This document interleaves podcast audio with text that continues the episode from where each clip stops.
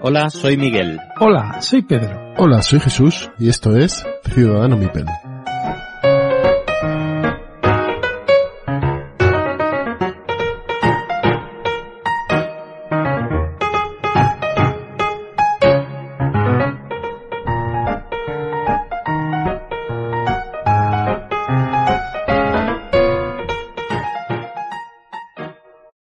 Hola a todos y bienvenidos a este episodio número 51 de Ciudadano Mipel. Volvemos con un episodio más y como no podía ser de otra manera, por aquí está Pedro. Buenas noches, Pedro. Hola, buenas noches. Aquí estamos, pues un día más para, para intentar entretener a, a nuestra audiencia. Entretener e informar. Bueno, en, la medida, en la medida de lo posible. vale. Como podréis escuchar, eh, Miguel hoy no se encuentra entre nosotros. Y es que el hombre ya sabéis que se an- anda algo pachucho, así que no ha podido presentarse esta noche en la grabación nocturna, grabación en pijama. Así que desde aquí le mandamos un fuerte abrazo y esperamos que se recupere pronto porque tenemos bastantes cosas que hacer. Bueno, Pedro, si quieres empezamos con las noticias, ¿no? Pues venga. Venga, vamos al lío.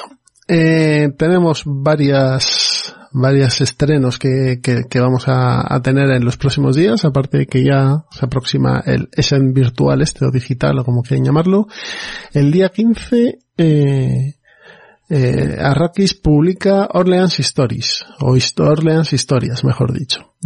Eh, en el nuevo juego de la versión de Orleans, eh, esta vez con un, no sé si llamarlo Legacy, Legacy no es porque no se destruye nada, sino que es más bien narrativo, ¿no? Le han querido Sí, dar un, Pero entiendo que es, bueno, sí, si Legacy es destruir, efectivamente no es Legacy. Legacy no es, pero bueno, es un, Tiene un avance en las partidas, o sea, hay, eso es cierto. Eh, hay, hay dos historias que, que están incluidas y bueno, eh, parece muy interesante, así que hablaremos del más a fondo un día, le, le haremos una, una reseña. cajote.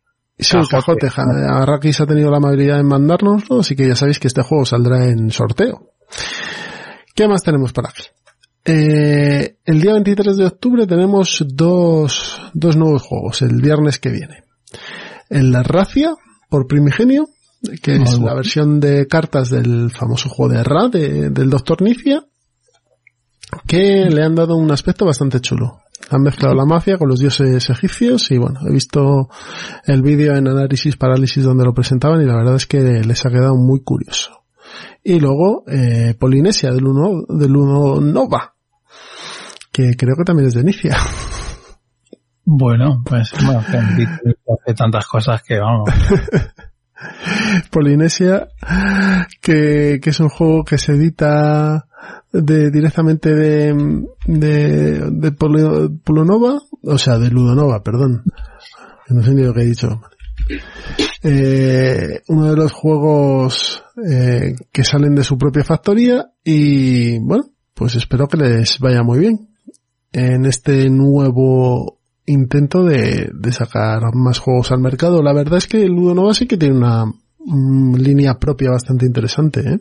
Sí, sí, además apuesta por línea propia y eso se nota. Es, yo creo que junto con dos tomates, Sí. el punta de lanza en el territorio español en cuanto a producción propia. Debir, Debir también ahora ya empieza con unos euros, pues, por ejemplo, han sacado ahora el, el, no diré, el de Troya contra El Polis. el Polis. Pero el Polis es una, una reedición, ¿eh? No, es una segunda edición. Lo tocan. O sea, no es reedición, es segunda edición, hay cambios y tal. Y bueno, también tienen el Red Cathedral, que es, entiendo que es un euro con chispa, que va a salir también ahora. Y es producción, producción española. O sea, David va tanteando, como siempre hacen ellos, pero bueno. Eh, Ludonova no, Ludonova aprieta. Decir que Polinesia es de Pierre Sylvester, ¿vale? Vale. Eh, es un, bueno, pues es el, el autor de Virsin das Volk, por ejemplo.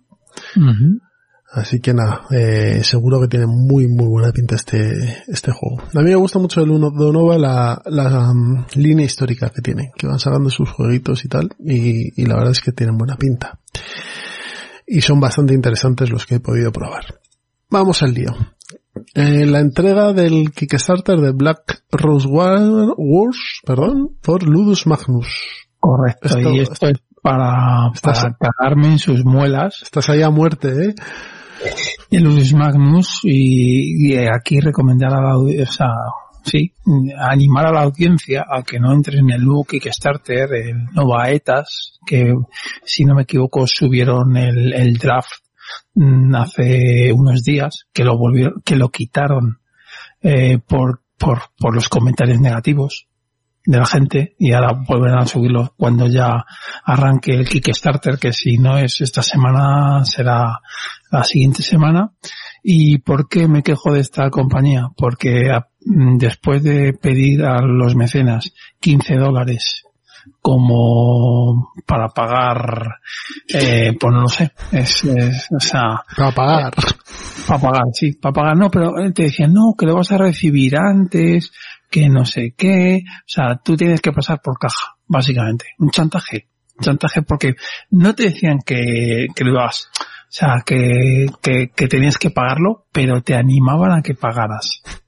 Y lo peor, y lo peor que eso no lo de menos, lo peor es que habían prometido manuales y cartas en castellano y los manuales ya han dicho que no directamente y está puesto en Kickstarter de el manual estará de hecho, escrito.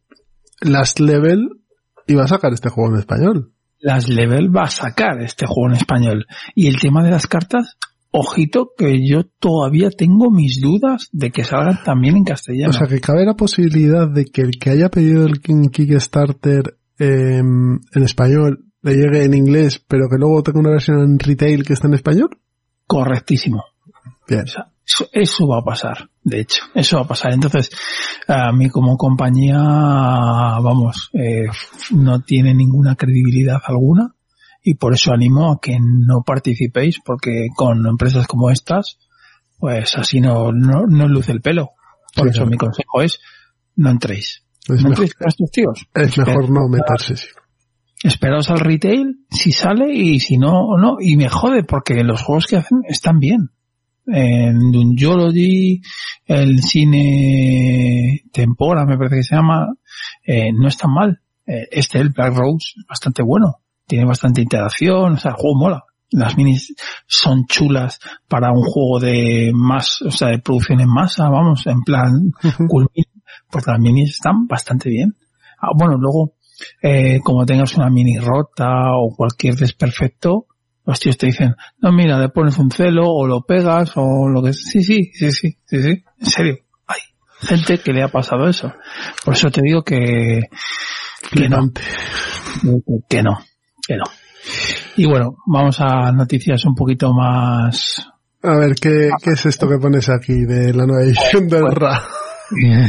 Pues, pues que en el 2021 eh, va a haber una nueva edición del RA de René Ernicia. O sea, yo lo flipo. Evidentemente es eh, de un editor americano, eh, 25 Century Games, uh -huh. pero joder, yo me quedo flipado. O sea, de realmente en Estados Unidos la versión con la versión de Fantasy Flight que aquí acabó saldada, no ha habido suficiente.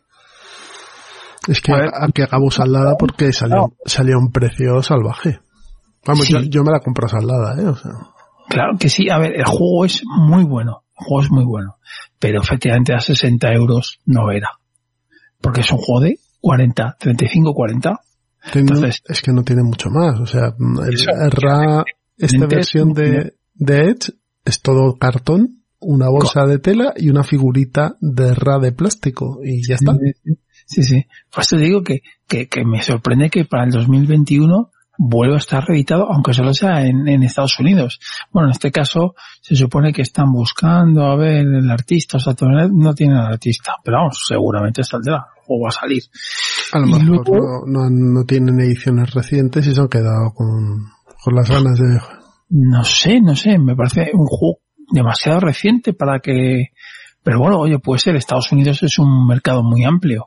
Hombre, ser. Ra mm, reciente, reciente no es, ¿eh? que es del 99. No. Ah, dices por la reedición de... Vale, Claro, la de Fantasy Flight puede tener dos años. No creo que tenga vale. mucho No, un más. poco más, un poco más, cerca de cuatro, ¿eh? cuatro o cinco. ¿Cuántos? Sí, sí, sí. Bueno, me da igual. Pero ¿cuántos, cuántos habría? ¿Cuántos el 16. Ah, joder, pues sí. Bueno, me da igual, cuatro. Pero en cuatro años da para otra tirada de Estados Unidos. Hablo de Estados Unidos, que estos no hacen mil copias. Estos tienen que hacer más. No sé, no sé, no sé, no sé. Bueno, oye, eh, me, de todas maneras me parece... me parece bien, porque es un buen juego y oye, que lo juegue todo el mundo que pueda. Sí, sí.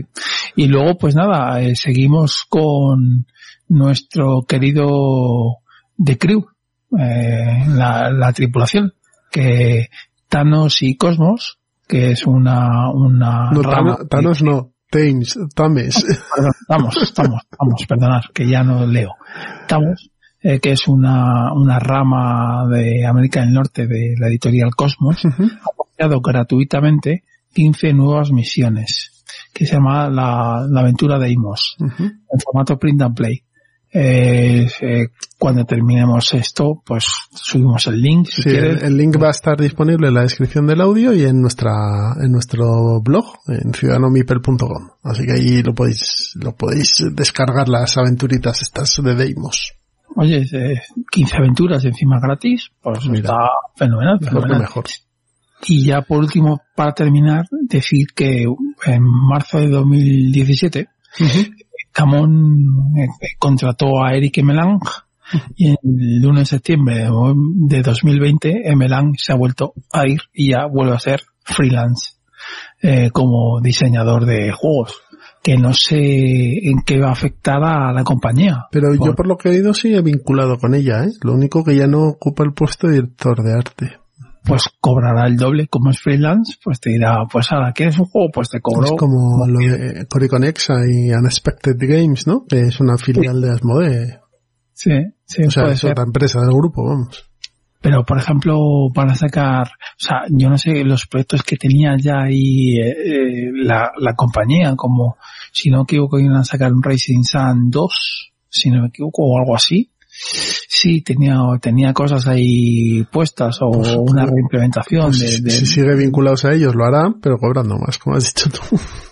sí, bueno, no lo sé. Y, y antes de irnos, tengo otra noticia y es que Filibert ha sido comprado por el grupo Asmodee. Correcto. La tienda, pues una de las tiendas más grandes a nivel online, ¿no? Eh, para el mercado europeo, sobre todo Francia y, y la parte de eh, Alemania e Inglaterra. Eh, la ha comprado el pasado julio, la compró eh, Asmodee. Así que yo ya no sé, supongo que Asmodee ya lo que quiere es ir de punto a punto, ¿no? Desde la fábrica hasta, hasta el distribuidor final que es la tienda. Sí, la, la- de todas maneras a mí, a mí me da, me da miedo, ¿eh? O sea, me, me, me da miedo, no sé, el, el comprar absolutamente toda la cadena. O sea, puede ser Hombre, pero al final, al final Asmodee, por muy grande que sea, es una es un actor más en este sector, no es el actor definitivo, es decir, hay muchos más eh, muchas más empresas, eh, Filibert no puede decir, ahora mi catálogo se va a reducir a solo a Asmodee, porque bueno, pues eh, sí, hombre, por poder puede, Es su cromo y se lo folla como quiere. Es, así. Es así. pero bueno, hay más tiendas y, Sí, sí, sí, sí. Pero, pero bueno, pero, pero pueden hacer a lo mejor, por ejemplo, los juegos de Asmodee unas rebajas horribles para que nadie pueda competir con ellos. En eso, es lo, en eso es lo que he pensado yo. Digo, a ver si van a ir a, a por precio en Claro. rebajas en el Filibert del, yo que sé, el fulanito de tal al 40% o al Claro. 20%. Claro. Y al Pues- resto no podéis, pero nosotros sí porque es nuestra tienda. Correcto, te rompe el mercado, es que lo rompe, lo rompe. Yo, todo monopolio me da miedo. Me Sí, da miedo porque... Asmodee ya tiene la edición, también tiene la distribución y Claro. ahora tiene la venta. Por lo menos en Filibert. Claro que dices, pero sí, pero empieza por Filibert y ¿quién te dice a ti que no vaya comprando empresas de, de minoristas de, tiendas online por los distintos países de Europa? Yo sé, que aquí me lo invento. que compra Draco, por ejemplo, que es una que vende en España o alguna así parecida, y va en Alemania, pues alguna tienda online así potente, y, y, vas, y ya tiene todo el territorio europeo pillado y ya hace lo que le dé la gana. ¿Por qué no? Bueno. Es curiosa, por lo menos la compra, la compra cuanto menos es curiosa. Sea como fuere, lo vamos a ver. Vamos a ver para bien o para mal lo que va a pasar. Que si hacen descuentos, oye, pues, y están en español, será perfecto, pero... pero no, estas, estas prácticas no son buenas para el mercado. Al final pasa eso, que al final estas prácticas quizás no son buenas para el mercado. Pues si quieres, ponemos una promo y nos vamos a los entremeses. ¿Qué te parece? Perfecto. Pues hasta ahora.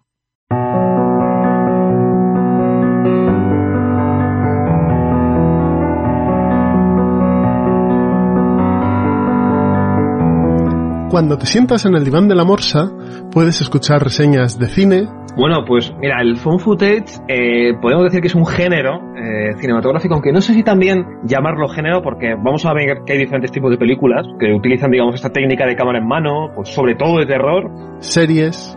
Pues Doctor Who es una serie británica de ciencia ficción. De hecho, es la serie de ciencia ficción más larga. Cómics. Esto de series de Babilonia eh, ya cuenta con Mitch Gerrard, que es un dibujante que es muy interesante.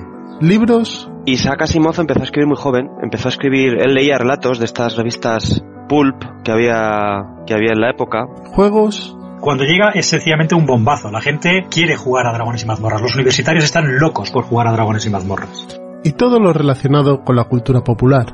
Puedes escucharlo en iVoox, iTunes y Spotify. Así que si quieres pasar un buen rato, no lo dudes y siéntate en el diván de la morsa.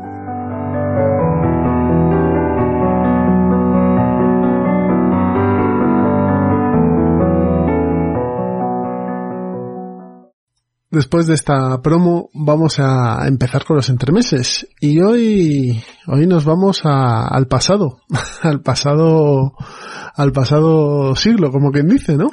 Sí. Porque hoy vamos a hablar de Samurai, juego del año 1998. Jo, sí que ha llovido, ¿eh? Bastante, bastante. Pero, pero, pero es un juego que, aunque sea antiguo, para mí es, es un juego que no ha perdido frescura. No, Es no, si los ha llovido sobre nosotros, no sobre el juego. Bueno, sobre nosotros también.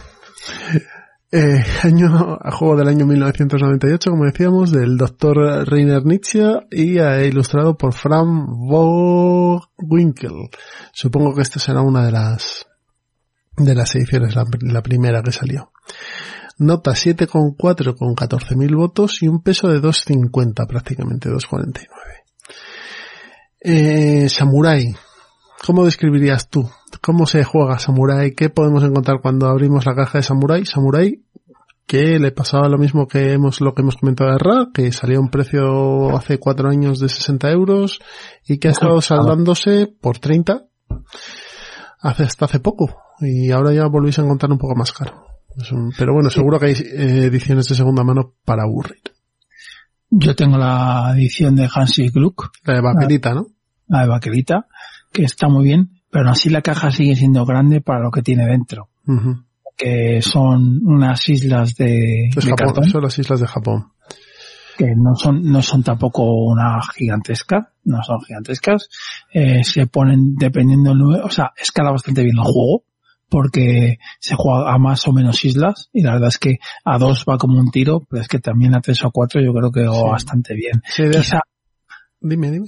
sí que a cuatro eh, tiene más caos. Yo creo que puede, o sea, cuando tú pones y tal, siempre hay, hay, más, hay más lucha por, bueno, el objetivo del juego es hacer mayorías, o bueno, mayo- sí, mayorías de fichas, por así decirlo, y, y, y bueno, pues eh, tiene, tiene a cuatro jugadores, efectivamente, las, las fichas tienen mucha más puja. A dos es un poco más estratégico, un poco más tira y afloja.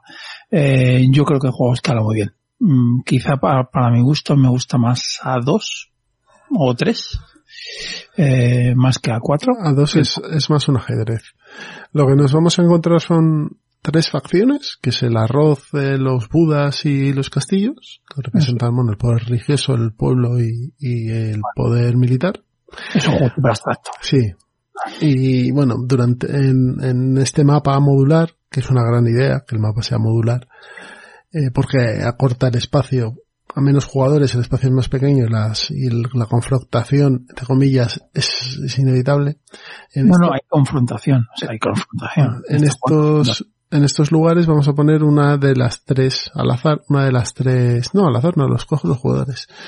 Vamos a, escoger, a poner una de estas tres facciones. Dependiendo del sitio habrá las tres, dos o una, ¿no?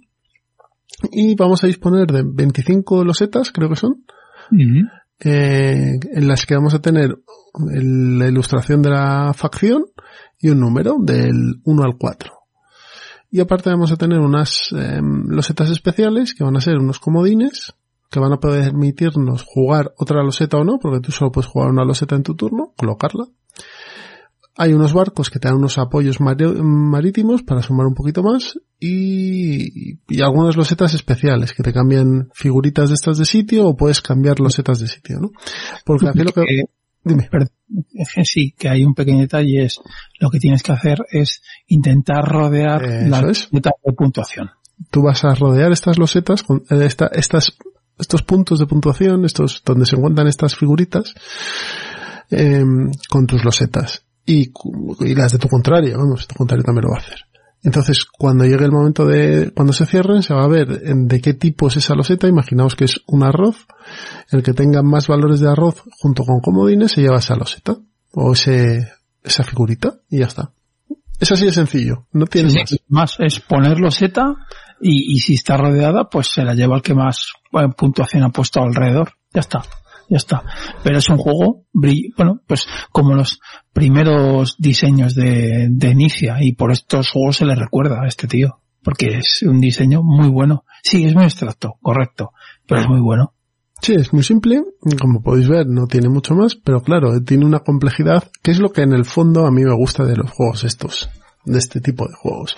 Que sean simples de reglas, pero que luego jugarlo sea complejo.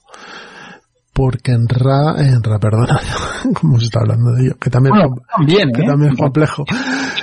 En Samurai es muy complejo eh, saber cuándo, dónde tienes que poner, cómo vas a ganar eso, en qué momento tienes que dar un zarpazo o no, etcétera. Eh, o sea, esto no lo puedes sacar con la abuela, ni con la tía, ni nada. Esto es con alguien que, que quiera jugar a juegos de mesa. Hmm. Porque te va, es un medio plus. O sea, el de reglas es muy sencillo, pero sí te pide cierta exigencia. Entonces eh, nos encontramos, como dice Pedro, ante un juego de medio plus. Eh, de estos diseños hechos con el juego del Gartabón por parte de Inicia, Sí. que podríamos, no sé, habrá gente que diga, ay, yo diría este, pero bueno, u otro. Yo creo que de, mm, junto con Samurai tenemos Tigris y Eufrates y Ra, dentro de tres temáticas totalmente diferentes los tres, Sí. pero que, que tienen esa densidad tan grande dentro de unos juegos que son sencillos. Aquí, Bueno, Tigris y Eufrates te diré que está un poco por encima de, de, de estos dos en, en cuanto a complejidad. de reglas. A ver, las reglas son sencillas. Hay una cosa que es complejidad de colocaciones, con lo de los conflictos interiores y exteriores. cuando tú juegas al juego, dices, hostia, esto, esto tiene más. Aunque sí, efectivamente la regla no tiene nada, pero cuando te pones delante dices, es- las reglas ponen una loseta, sí, y ya está. ya, bueno, sí, pero no. O sea, esto no es un juego de la cerda, que para hacer una acción tienes que hacer 18. No, esto No, coges no. una loseta y la pones en el, en el tablero. Sí, sí, sí. Y este, y con Samurai pasa lo mismo. Tú coges una loseta y pones tu 3 de arroz aquí. Lo que pasa es que te has equivocado porque no tenías que haber puesto el 3 de arroz, tenías que haber puesto el 2 de budas. Y ya, esto va a desencadenar una cantidad de cosas que un jugador experto sí que te puede dar mucho en las orejas con este juego. O sea, aquí sí que es un juego que, que yo creo que penaliza eh, la inexperiencia de, de haberlo jugado. Más veces. Sí, sí, eso, eso es cierto. Eso es cierto. Deciros que Pedro tiene la edición de Hansing Glue. Creo que se ha editado alguna vez más en, en español, ¿no? No, en español se editó por la, por la gente de Fantasy Flight Games, Es lo que yo creo, sí. eh, que es la, la, la línea esta de Super Euro, no, Euro Classics, que fue lo que os hemos contado, que era una, una edición pues que salió en su día en 2014, en 2016, perdonad, muy muy cara y que después, bueno, pues se ha ido se ha ido reduciendo en el precio cuando han tenido que ir, no sé, limpiar stock o algo así. claro. Pero tienes eh, eso, ediciones de Hansing Group, de, de Abacus, de la gente de Río Grande y de un montón de, de, editoriales. Un imprescindible en la colección, ¿no? Eh, sí, para mí yo lo tengo y no saldrá nunca. Pero como el Winner, el winner Cycle, que no tiene que ver, pero también de Inicia, me parece muy bueno también el Tigris y Eurotest que la tengo ahí detrás. Y vamos, los primeros diseños de Inicia me parecen una genialidad. Y los siguientes, pues el problema es que es, eh, bueno, pues eh, una repetir un poquito las iteraciones que ella ha hecho. O sea, son unas iteraciones de juegos que ha hecho que te da un poquito de rabia. Por ejemplo, se nota mucho en el Keltis. Que el Keltis es un juego bastante bueno, pero el tío sacó Keltis de, yo qué sé, de, de todo. O sea, cuatro, cinco, seis juegos de Keltis que dices, tío, no es necesario. No es necesario. Pero- Yo tengo el, Dime, dime. no, que yo tengo de Keltis, si ya cambio de tema así radical, yo recomiendo el, el oráculo, que es el que tiene más chichilla de todos los Keltis. Pero cualquiera que elijas, está bien, ¿eh? Yo creo que un día tenemos que dedicarle un programa a Nifia.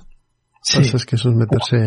Este hombre tiene muchísimos juegos y ahora, en los últimos años, que se está metiendo en el tema o dedicando prácticamente a juegos de, de aplicaciones móvil, pues claro, es que es otro mundo. O sea, no solo está sacando eh, nuevos juegos, o sea, los juegos que tiene ya revisitados en Android o en, en iPhone, sino que saca nuevos juegos eh, que no salen, que no están en, en, en tablero.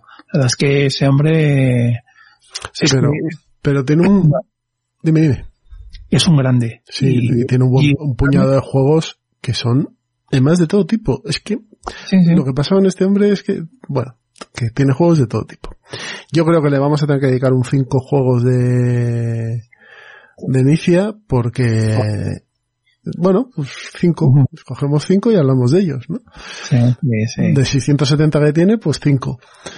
Pero Sí. sí, eh, tiene una trayectoria enorme y todavía está en forma. Yo, por ejemplo, Babilonia, que tiene ciertos puntos en común con este Samurai, ¿vale? Me parece que es un diseño bastante bueno. El, el problema que tiene Inicia, que por eso puede que no guste y me parece loable, es que es un tío euro, o sea, los juegos son euros secos, secos, son, son bastante abstractos la mayoría de ellos. Entonces, sí, sí, es abstracto, Pero- matemáticos, llámalo como quieras. Sí. Entonces eso, pues efectivamente, mm, bueno, pues penaliza, penaliza.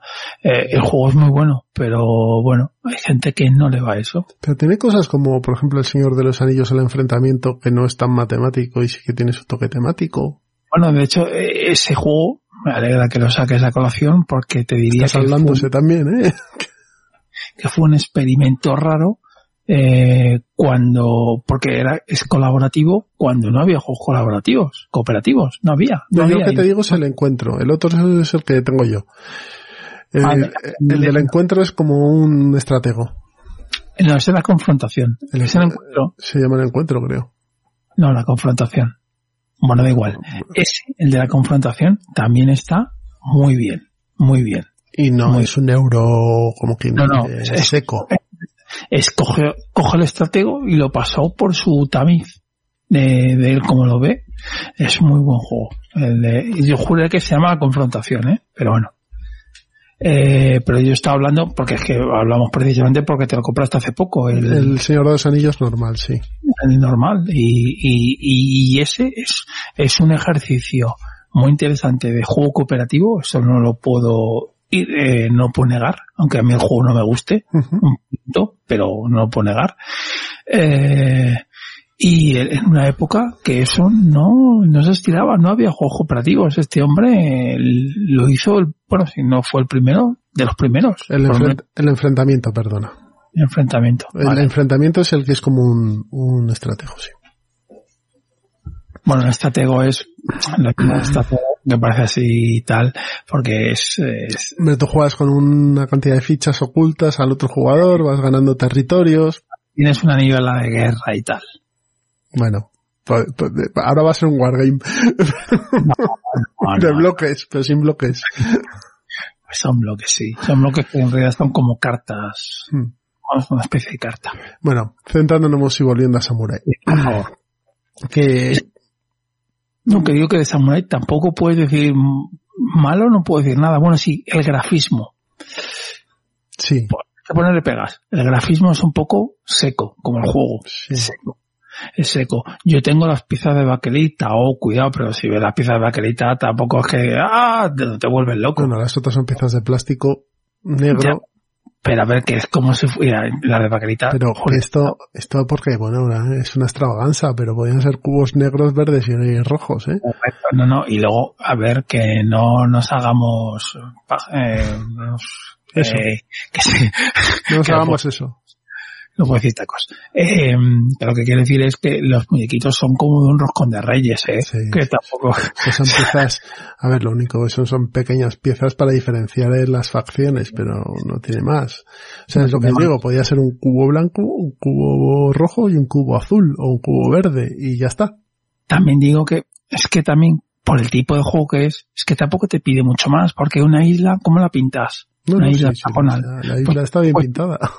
No, que, que te quiero decir que no te da para hacer muchas florituras. Mm. Y luego las losetas que tú tienes en la mano, pues es que necesitas que sean claras. No puedes meter ahí, pues yo que sé, un barco recargado o un samurái pintado recargado, no.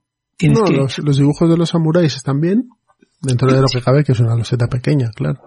Pero, pero tiene, eh, tiene puntos de diseño muy buenos. Que tú juegues con losetas que salen al azar, por ejemplo, porque no lo hemos explicado, pero bueno, las losetas que tú tienes, cinco las escoges o salen todas al azar, como tú quieras, hay dos opciones, pero las siguientes van a salir al azar.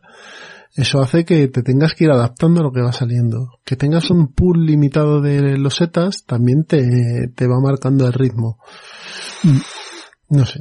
Eh, a mí me parece que es una obra maestra este juego.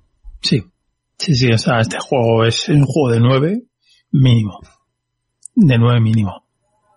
Y hay que comprarlo, yo creo que sí hay que comprarlo. Es un juego que, que, que, que resiste el paso del tiempo. A mí me gusta jugarlo de, de, de, ciento en ciento. Me gusta porque jo, es que además que no lo hemos hablado, pero tiene una duración Ah, eh, justa, o sea, ideal. Estás hablando de 45 minutos. Y yo creo que 45 minutos eh, a cualquier número de jugadores.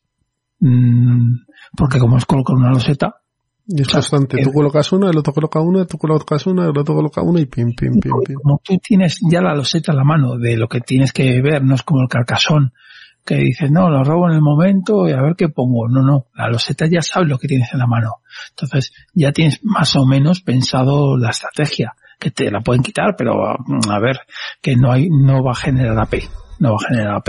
Entonces, eh, sí, eso es que es un juego redondo. Quizá la caja que le hicieran más pequeña, ¿eh? Lo- por, eh, por poner pegas. La caja última esta de Euro Classics es una caja cuadrada tipo típica de Fantasy Flight Games, sin ser Sí. de las tochas, pero es grandecilla, pero claro, va vacía prácticamente por dentro. O sea, son cuatro troqueles que son las islas y ya está, y poco más. Las fichas y Es que no tiene más. las pantallitas para que no te vean las fichas y, y los y las, los muñequitos, los Sí. muñecos.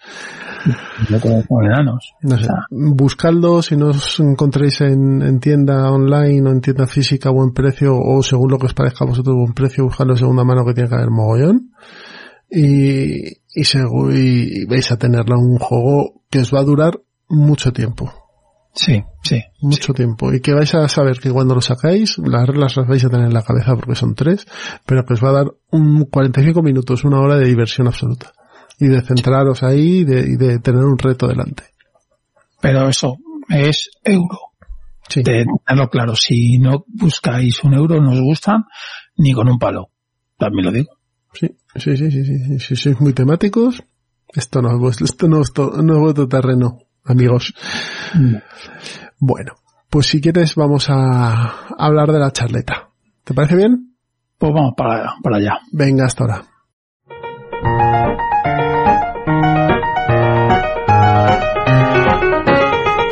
Bien, empezamos la charleta y nos hemos colocado el kimono, ajustado la katana y puesto el moño encima de la cabeza porque nos vamos a hablar de juegos de Japón. Eh, continuando con el tema de Samurai, hemos decidido hablaros de unos cuantos juegos ambientados en Japón. Que te vas a la BGG, pones eh, juegos ambientados en Japón y te salen como 800.000. O sea, hay, hay una cantidad de juegos ambientados en Japón enorme. De hecho, la lista que tenemos me sigue pareciendo enorme. Es enorme y la hemos recortado ya tres veces, así Sí. que para que os hagáis una idea de cómo es, ¿no? Eh, en esta lista que es de 14 juegos, eh, que vamos a comentar un poquito por encima y demás, em, eh, era una lista de cerca del doble, ¿no? Sí, sí, sí. Y todavía no, y, y no habíamos rascado a fondo para sacar juegos de, de Japón. Así que vamos, si queréis, empezamos con el primero, Pedro.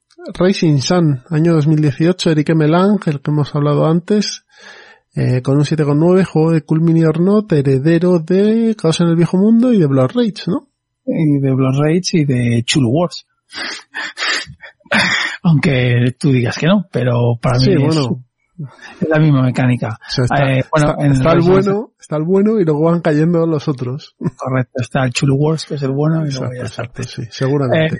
Eh, pues nada, Racing Sun básicamente es, es, es un juego que de confrontación entre clanes y, y bueno, es que si has jugado al Caos en el Viejo Mundo, al Chul Wars o al otro, pues es más de lo mismo, pero si no me equivoco tienes la mecánica del, de la tradición esa, ¿no? tradición, correcto. Y ahora van a sacar el, el Ankh ese, que es el... El último de la famosa trilogía, que unos dicen que la- en la trilogía entra el caos en el viejo mundo, pero otros dicen que la trilogía no entra el caos en el viejo mundo, sino que son Ah, Blood Rage, eh, Raging Sun y el Ankh. Vikingos, japoneses y egipcios. Sí. A mí este juego, pues, pues bueno, pues mm, me gusta la mecánica, no lo voy a discutir, pero mm, yo me quedo antes con el Blood Rage. Me parece, También tiene el sistema este de draft de cartitas y demás, el, el Sun. yo creo que es todo, todo igual, quitando lo del tema de la traición, o prácticamente igual. Entonces, me, me gusta más el Rage, más que nada porque yo lo veo más directo, o más sencillo, más sencillo, sí, o más directo, como lo quieras ver. Pero vamos, yo de estos dos, de Cool Mini no me quedo con ninguno, ¿eh? yo me quedo antes con el Caos en el Viejo Mundo, Hombre, es que ese es el bueno. o con el Chulu Wars, o sea, No, ese no es el bueno. El caos en el viejo mundo es el bueno. con, sí, con los, con los muñequitos de, de Fosquito, del Caos en el Viejo Mundo. Bueno, eh, sea como, como fuere, la verdad es que las ilustraciones, el grafismo, Sí, eh, marca Cool Mini y es muy, muy, muy bueno. sí, tiene, Igual, las, las- las minis son acojonantes. Que quiero decir, las minis también han aprendido a hacerlas, pero tampoco es que sean, son como el Blood Rage, que tampoco son, Súper, son acojonantes. O sea, tan- la- hay, hay un- una imagen de un tío que lleva otro montado encima que dices, pero ¿no? ¿y estos diseños? que sí, pero ponte a pintarlas para luego el uso que les das, no, hubiese, ¿lo ves? Aquí prefiero cubitos, déjate de rollos, y cóbrame 30 pavos, o 40. O sea, es grande, ¿no? Eh, sí, sí. Bueno, a ver, no Eh, en, en el sentido de cubitos. Sentido de cubitos. Sí, sí, sí. Eh, pues sí, pues sí, cóbrame 35 euros y ya está. Eh, yo cada vez en los euros, depende qué euros, me toca un poco los huevos que estén super producidos, eh, ¿Sí? sobreproducidos. Y en este caso en concreto, pues es que yo creo que no lo vale. O sea, que, que no te, mm, no te va a cambiar mucho la experiencia, creo.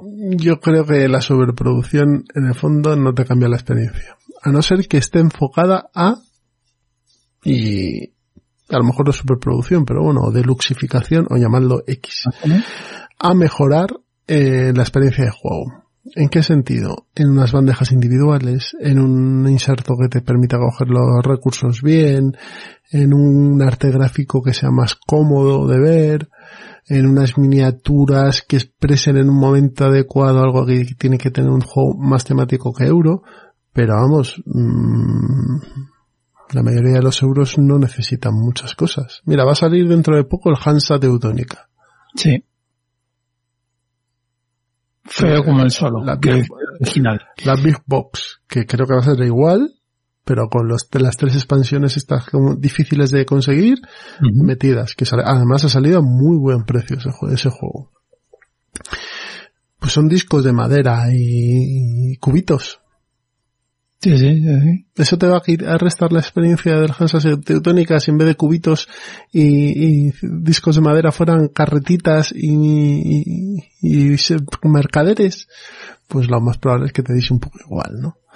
Entonces, bueno, a lo mejor en este, en este tipo de juegos con mapas elaborados, miniaturas y demás, bueno, sí que tiene su razón de ser, aunque no, aunque no deja de ser un euro de confrontación esto, o un Sí, juego de yo- confrontación. Yo el Rage como mucho podía dejar las minis que tú dices de, del jinete ese, las, las tochas. Sí, No la- digo- la- el monstruo ese con la piedra y demás. esas no te digo que no las dejes porque molan, pero, pero es que al final luego es como un Ciclades con el, el pulpo de los tentáculos y el cancerbero, que cuánto sale en la partida. Un segundo, o sea, sale y desaparece. Que dices, pues vale, Nada, nada. No, no, no, sí. una loseta de cartón y ya está. Sí, está claro. Bueno, pasamos al siguiente juego que hemos, que hemos seleccionado para hablar de él, es el Yokohama. Yokohama eh, de Isashi Ya- Ha- Hayashi, perdón, Isashi Hayashi, y editado en español por los dos tomates. Juego de euro puro y duro también, en el que vamos a, en la ciudad de Yokohama, vamos a ir eh, manejando a nuestros ayudantes y al presidente de, la, de nuestra compañía en diversas localizaciones para conseguir puntos. ¿Vale? Eh, juego que es, estéticamente es muy bonito porque tiene las localizaciones, tiene unos tarjetones muy curiosos y vamos a ir poniendo unos puestos comerciales en cada tarjetón y tiene, bueno, los tarjetones se disponen de una manera o de otra y vamos a tener también unas, la, la iglesia, el templo, etcétera, y, y algún, algún tablero más central mm, en el que, bueno, vamos a ir también haciendo acciones. Bueno, la gente le, le pone buena nota a este Yokohama, creo que tiene un 7,9. O sea que, Sí, bueno, sí, la verdad es que con yo 8.200 ratings, no está mal. este no lo he jugado, no puedo opinar, pero es que desde fuera, ¿eh? Me parece un euro más. Pero bueno, Es que es del 16. Bueno, pues es que hay muchos euros parecidos, está claro. sí, sí, sí. A mí me sí. recordaba Wugon, por ejemplo. Con las diferencias de mecánicas, pero bueno, Wugon, que es chino, no es japonés, eh, se parece un poco a Yokohama más bien, o sea, Wugon se parece un poco más a Yokohama, porque es posterior. Pero bueno, Sí. es de ese estilo de, de euros que hay mucha gente que le gusta, o sea, son euros clásicos, de corte más clásico, y que tienen su, su público. Lo cierto es que este juego salió bastante carete y es porque trae Sí. bastante material, ¿eh? Sí, salió, salió bastante caro. Efectivamente, yo creo que eso quizá le... Le gastó un poco. Es que estos juegos de la gente de TMG les pasó lo mismo a los tomates con, con el Ponzi, que salió carete para lo que es el juego. Además, hay menos, eh, tiene menos. A ver, el Ponzi yo lo pago, pues lo pagué. O sea, te digo que el Ponzi lo pagué, pero efectivamente está inflado de precio brutal. Pero es el típico juego que dices, es que es bueno y sé que se va a agotar. Yo creo que lo vendieron todo. Sí, Entonces, es el típico juego que no puedes plantearte otra reedición a los, a los 60 pavos que salía. No puedes, no puedes. O sea, yo lo entiendo, yo lo entiendo. no, no, pero um, es que es lo que te digo, que estos juegos a lo mejor de TMG salen bastante caros eh, y, y es lo que hay, es lo que hay. Sí, sí. Tenemos el siguiente, mil, mil nada, 2011 con un 8,1 en la BGG, Sekigahara, de GMT Games. Mm, para mi, cons- mi consejo es si ¿Es un alguien wargame esto? Como decía. Es que Sekigahara no es un wargame. Es un wargame. Bueno, yo creo que es un wargame. Eh, y mi consejo es, si alguien quiere meterse a introducirse en el tema de, de los juegos de, de wargame, yo creo que es un buen juego. No estoy hablando de un Memoirs, estoy hablando de dos o tres escalafones más. Es decir, quiero jugar a un wargame, pero que sea wargame, que no sea, no sé, Diseñado por Matt Calkins, diseñador también del Goose. Ojito, ¿eh? Ay, el Tingus. Ay, ay, ay, ay. Es que es un juego, ese juego, ese sí que es una puta reedición. Río Grande, cabrones. ¿Dónde está mi reedición? Y poner, y poner fichas de póker, por Dios, no pongáis billetes. Mierda. Es, ese juego, si lo podéis encontrar, comprarlo. Comprarlo. Muy bueno. Le muy bueno. tenemos que hacer un día unos entremeses al Tingus. Sí, sí, la verdad es que lo merece. Bueno, el Sekigahara, pues la gracia que tiene es, por ejemplo, no tiene, no tiene tira- tirada de dados. Entonces, las cartas repre- representan la lealtad y la motivación. Entonces, si no tienes una carta de la facción que estás llevando en Sekigahara, pues eh, No, la puedes- mueves, no la activas. lo activas. Entonces puedes jugar a, un poco a bluff. Eh, es un poco, o sea, es wargame, para mí es un wargame porque tienes que tener línea de suministros, tiene castillos, o sea, yo creo que es un wargame. Pero bueno, eh, seguro que los Grodnar dirán que no, pero eh, luego tiene el, el setup inicial cambia siempre en todas las partidas, eso está muy bien porque hace que el juego no sea estático, que yo creo que es una de las, desde fuera hablo, eh, de los problemas que tienen la muchos wargames. Y es que se eh, intentan recrear como es la historia, que me parece bien, pero al final las partidas te salen muy parecidas. Aquí no, Mm. no necesariamente es más difícil. Entonces, eh, también digo que si compráis el Sekigahara, eh, buscar a partir de la segunda edición, que es la que tiene el tablero montado Mm. porque la primera tablero de papel y luego no os asustéis, es un juego de tres horas Sí. de bloques. O sea, se juega en una tarde, bueno, en una tarde. Sí, una tarde lo juega. En una tarde eh, puedes jugar a esto y un poquito más. Y otra cosa. La que- verdad es que como mecánica es bastante sencillo de explicar. Sí, Eh, gráficamente y de materiales está muy bien, porque son bloques de madera, no típicos bloques cuadrados de madera de Wargame, sino son un poquito más grandes y más estiradillos. Y bueno, creo que es un, un juego que si queréis probarlo lo tenéis en Yucata en versión digital, así que le dais unas partiditas ahí, si os animáis os lo compráis. No será barato porque estos juegos no, No, son baratos. no, no, porque los bloques, los bloques son alargados, no es el típico de Columbia, son como alargados, además son apilables, si Mm. no me equivoco. Eh, No, no, no, y, que, y que no, los Wargames no son baratos, porque sacan No. pocos y, y, y a un GMT que es lo, de lo más grande que hay en edición de Wargame, no sacan muchas. si tiene un, un, un pre-order que es el P500, ya os podemos dar, os podéis hacer una idea de, de cuánto sacan, ¿no? Sí, sí, esto- esto- es- yo digo que este juego sí que si os atrae un poquito el tema de Wargame y ya la temática japonesa, para mí sería un must. El juego es muy bueno, muy bueno. Y ahora van por la cuarta edición, o la van a sacar en breve. Sí, está, si os queréis meter en el P500, creo que hay uno ahí eh, activo.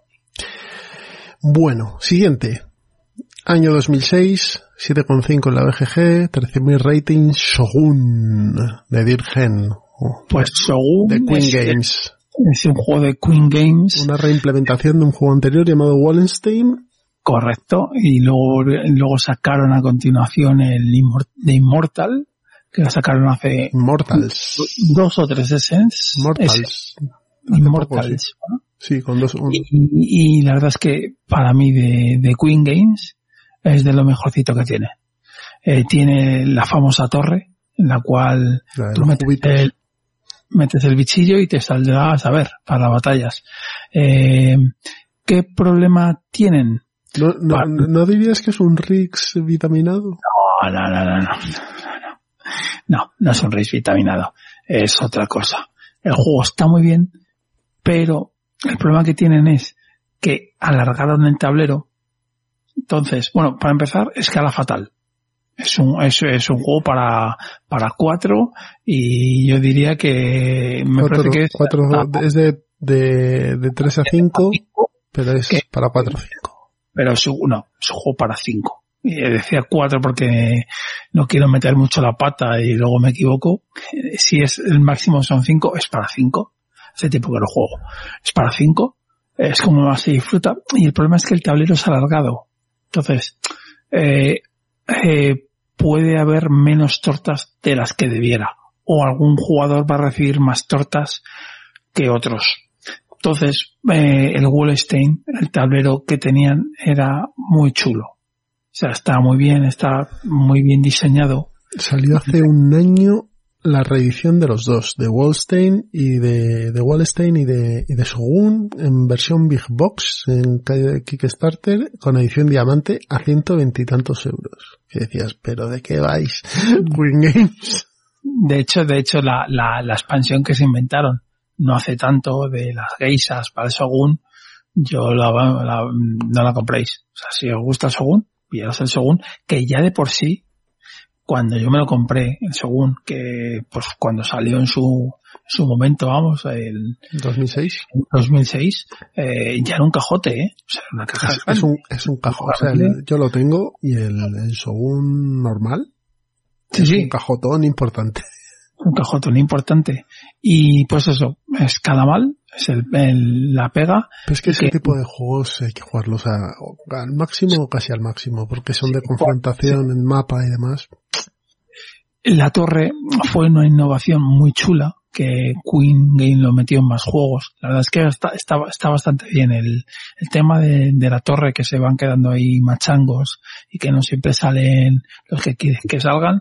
La verdad es que a mí me, me encanta. Sí, le mete el factor de azar a esto. Sí, efectivamente. Y está muy bien construida, que parece que no, que está- estamos hablando de un juego hace antiguo. Hacer esta torre a mí me parece que, pues vamos, chapo, chapo, porque los medios no eran los mismos. Mira, la- en, la reedición, en la edición revisada de Alhambra han quitado Mm. la bolsa y han puesto una torre. No, para co- colocas las, las piezas Ah, ahí vas vale, sacando. vale, vale. O sea, no, no metes las, no van saliendo las estas por ahí, sino es para colocarlas. Como en el Carcassonne. En el Carcassonne Big Boss también tiene un rollo para colocar las fichas que vas cogiendo. Vale, vale, vale, vale. Y eso y el mapa. Que el mapa, el de Wallenstein, es bastante mejor. Pero bueno, de hecho en The Immortals volvió a, al, Al cuadrado, al ¿no? de Wallenstein. Pero bueno, Pero buen, buen juego también, ¿eh? Bastante bueno. bueno. Seguimos. Siguiente es Hanami Koji. Hanami Koji del 2013, ya hemos hablado aquí de él. El juego de las geisas, de ganar el favor, el, filler eh, mm, sesudo, editado en español por eh, Dos Tomates, en el que, bueno, tendremos que ganarnos el favor de unas geisas a base de, eh, bueno, unas cartas y, e ir, estas cartas las vamos a tener, bueno, vamos a tener a las geisas unos tarjetones grandes en medio de la mesa, es un juego para dos, y el que vaya jugando esas cartas las va a ir colocando en las geisas y el que tenga más pues se ganará a su favor, ¿no? Juego que a mí me gusta mucho la mecánica que tiene de acciones, tienes cuatro acciones y tienes que ir escogiendo cuál haces de ellas. Y bueno, un juego muy interesante este Hanamikochi. Mm, Gráficamente tiene un estilo manga muy, muy elegante y muy chulo. No sé si tú lo has podido jugar. No, este no puedo jugarlo. Muy bien, pues pasamos al siguiente si quieres. Año 2011, 7,3 en la BGG Takenoko. El juego del panda. Un juego de panda. Muy bonito. Muy bonito. Y con un problema, y es que se puede ir de tiempo. Y bueno, si solo fuera ese problema, a mí es que no me gusta este juego. Pero bueno, oye, que, que todo tiene su público, ¿eh? Lo respeto. Eh, a mí sí me gusta y es un juego que juego que jugamos en familia. Eh, mucho además. En familia es hasta con mi mujer, o sea que normalmente lo juega. Es que ese es el pe- la pega y eso que me gustan los juegos familiares, pero es que este lo veo tan, tan familiar. Es de Anton Bauza que tiene varios herejamientos en Japón. Le gustará el tema Anton Bauza de esto. Básicamente es eh, el emperador de China le regala a, porque esto viene con un cómic eh, que te lo cuenta la historia de- del juego. Le regala al emperador del Japón un panda y el panda lo que se dedica es a comerse el bambú del jardín del, del, del emperador del Japón, ¿no? Y el juego consiste en una figurita de un panda, una figurita del jardinero y vamos a ir haciendo las acciones. Colocar, vamos a ir poniendo losetas, vamos a colocar bambú, eh, que se lo va a hacer el jardinero, y vamos a comernos el bambú, que se lo va a hacer el panda. Va a haber varios objetivos, objetivos de panda, es decir, vas a comerte estos bambús, que hay tres de tres de colores, verde, amarillo y rosa. El, jardinero tiene que plantar ciertas plantas de bambú y luego hay un, objetivo de losetas, de construir unas losetas, ponerlas en cierto orden, ¿no? Porque hay losetas también de los colores del, bambú. ¿Qué pasa? Que mm, el que llegue a ocho objetivos gana, pero eso puede alargar mucho la partida. Entonces normalmente en casa lo jugamos a seis, cinco objetivos. El que llega, el primero que llega se cierra. Porque si no se hace muy largo. Hay una expansión que se llama Chivis, que es eh, que sale una señora panda también, y los niños panda, y, y creo que en el 2020 hablaban de una Big Box de Tagenoko. No, no, es que me suena que este juego Pues ya salió Kickstarter delusificado, no sé qué, me suena, ¿eh? Pues hombre, ya está bastante bien. O sea, la edición normal está bastante curiosa, ¿eh? Sí, sí. Pues me suena, me suena que hubo, o va a haber una edición ultra mega, o, o con los bichos más grandes, Tamaño real, ¿no? y algo así. Mamá, ya solo falta eso. Juego muy familiar, eh, muy chulo, muy bonito y, y que el problema que tiene es que se puede ir un poco de tiempo, pero nada más. ¿Qué más tenemos por aquí? Onitama, 2014, 7,4 la BGG. Pues la verdad es que a mí es un juego que me gusta mucho, me gusta bastante. Es- lo recomiendo jugar en mesa. Pues es que la versión del móvil está muy bien. No lo voy a engañar. Yo he jugado en mesa, yo he jugado en el móvil y es que este juego como es de dos, eh, la verdad es que va como un tiro en el móvil. Entonces, bueno, básicamente es una especie de ajedrez Pero Eh, este juego es de caja pequeñita, ¿no? Rectangular, sí, sí, no, no, no, no es grande, no es Una grande. cosa, Pedro, editado en español por Maldito Games. Sí. sí. Y nada, que, que es un juego de caja pequeña, efectivamente no ocupa mucho, mucho mesa, no ocupa mucho. Eh, es un juego sesudo. Eh, es un juego que quizá por poner una pega le pasa lo que al Hive, que cuando ya sabes jugar, al final eh, es a ver cuando falla al contrario. Se puede alargar las partidas, aunque es- este no es como el Hive, que en el Hive sí que se alargan bastante más que en este. Cuando sabes jugar eh, al de la colmena, estamos hablando de un juego de 40 minutos. Que dices, hostia, pues sí. Y al final falla alguien y gana. O sea, al final es, vas esperando el fallo. En el Onitama pasa lo mismo, porque tú juegas una carta de, yo qué sé, eh, la salamandra, o lo que esos son animales, ¿vale? Entonces es como el caballo que tienes que hacer dos para adelante y una a la derecha, pues esto es lo mismo. Las salamandras son de tres para un lado y, y dos para otro. Y tienes que hacer ese número de movimientos.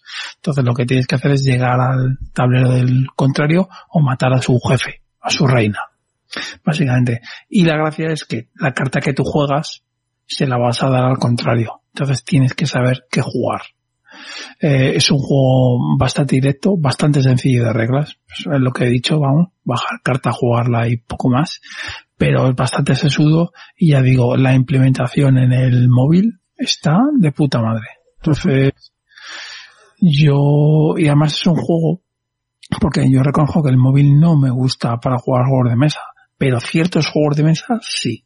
Este juego de mesa que ocupa bastante poquito, en el móvil se juega perfecto, perfecto, porque es una carta, o sea, tus cartas, más luego una carta que hay en, la, en el tablero, no es que no se ve bien o que eso Sí, que está bien implementado para el móvil. correcto, está bien implementado y, y, y no te pierdes, porque cuando jugamos tú y yo online, muchas veces nos quejamos de, jo, es que esto en mesa es mucho mejor. Pues efectivamente, pues este no, este es el, el caso contrario. Aún así, compra recomendada, ¿eh?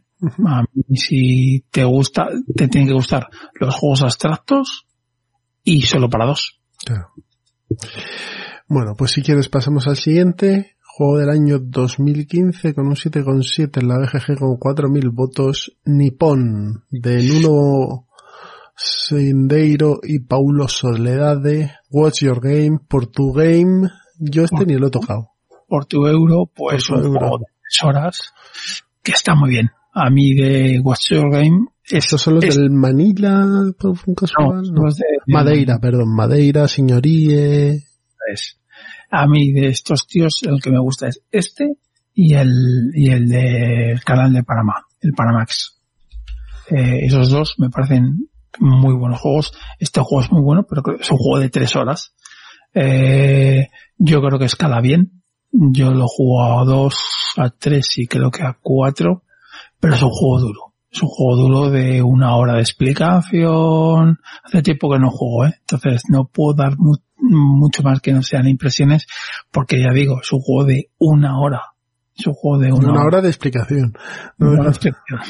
Y luego tres de partida. Entonces, eh, señores, ya sabéis a lo que os enfrentáis. Es mi recomendación este y el, el Panamax de esta compañía. A mí, para el mí son el señoría tiene buena pinta, ¿eh?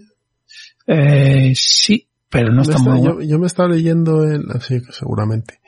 Pero me está leyendo la regla de señoría y tiene buena pinta. De todas maneras te diría que Jesús, este no es tu tipo de juego. No, esto no es para mí, ¿no? Vale. Ah, Para Miguel, sí. Para ti, Para bueno, a ver si te invitan y lo juegas, pues perfecto. ya sabes que no le hago ascos a nada, pero... Ya, ya, ya, pero que te quiero decir que no es, eh, o sea, es, a ti yo te diría, pruébalo y luego decides. Ah, vale. No, no, si comprármelo no tenéis ningún tipo de intención de comprarme uno de estos. Eh, porque es un juego, pues eso, es, es que son juegos duros, ¿qué cojones? Son juegos duros. Tenkatuitsu 2016, 8,5, ojito, eh, con 150 rates.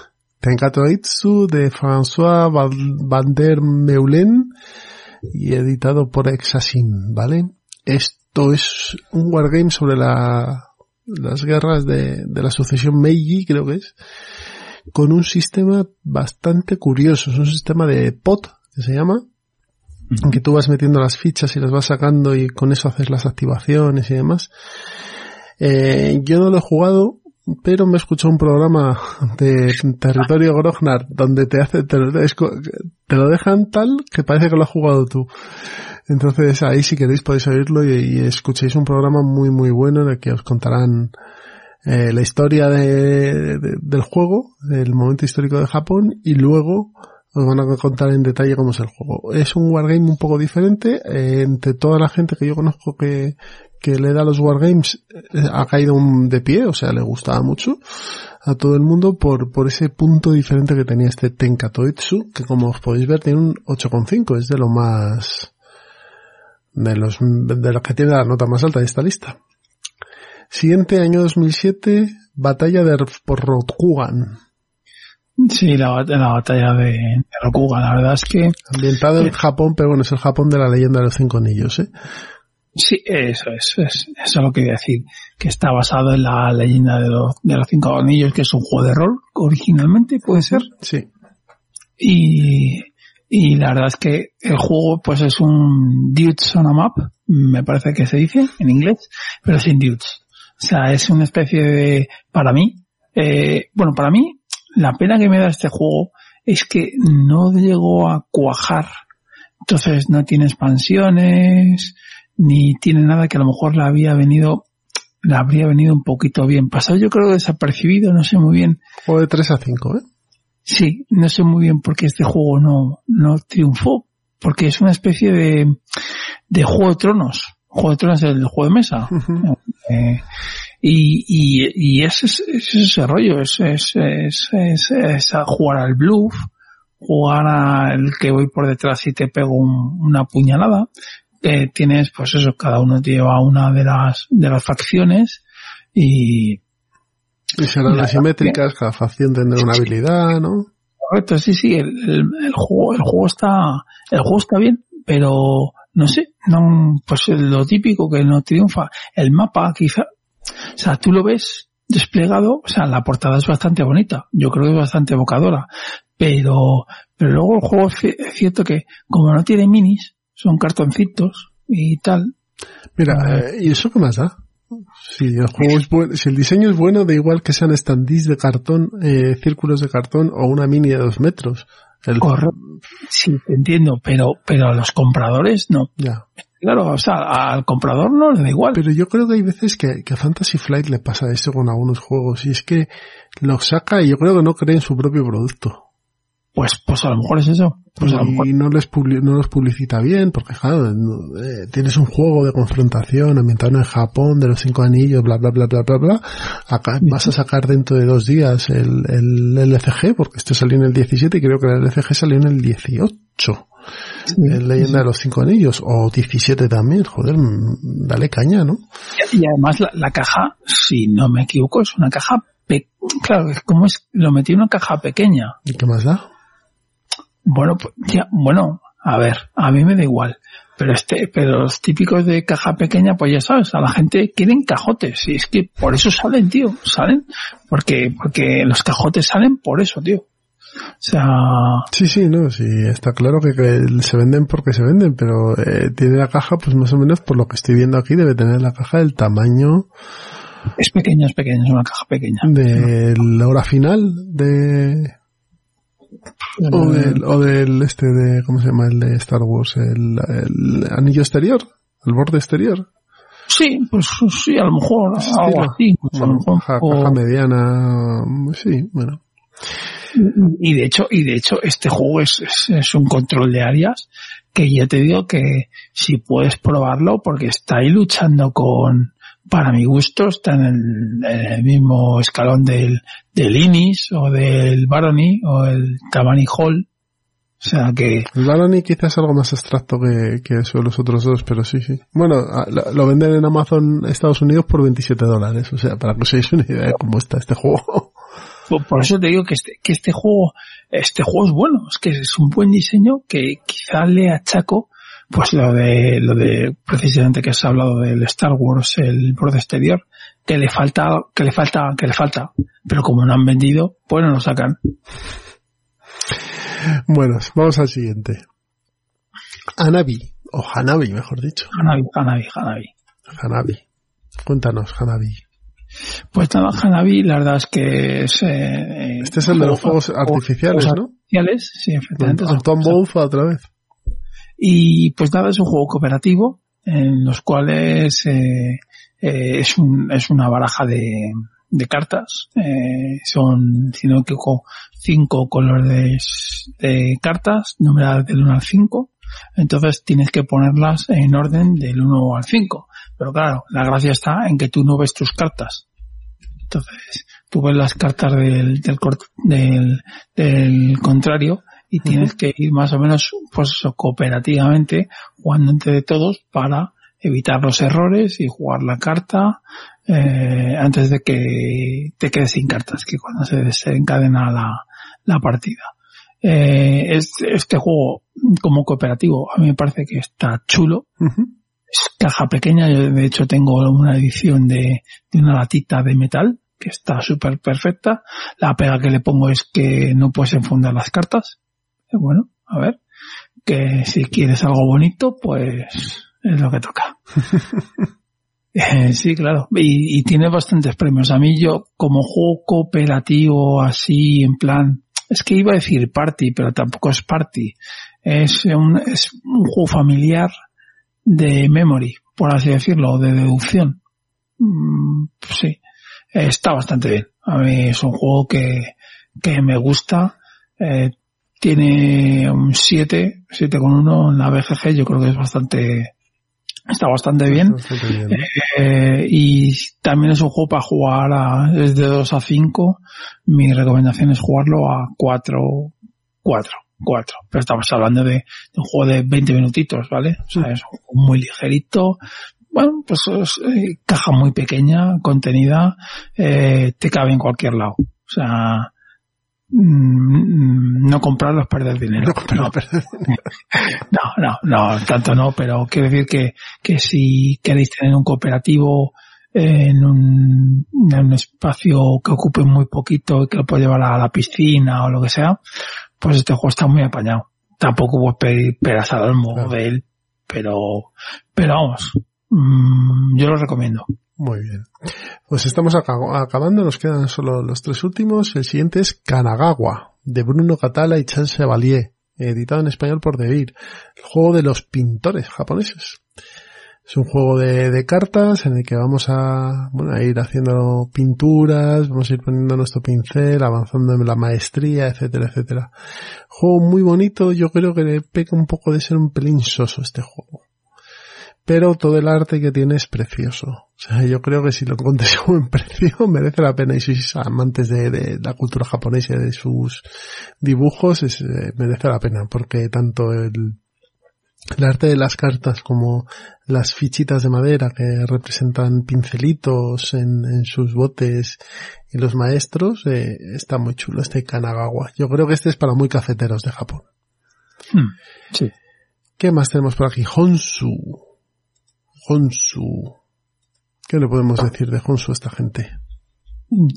Yo poco.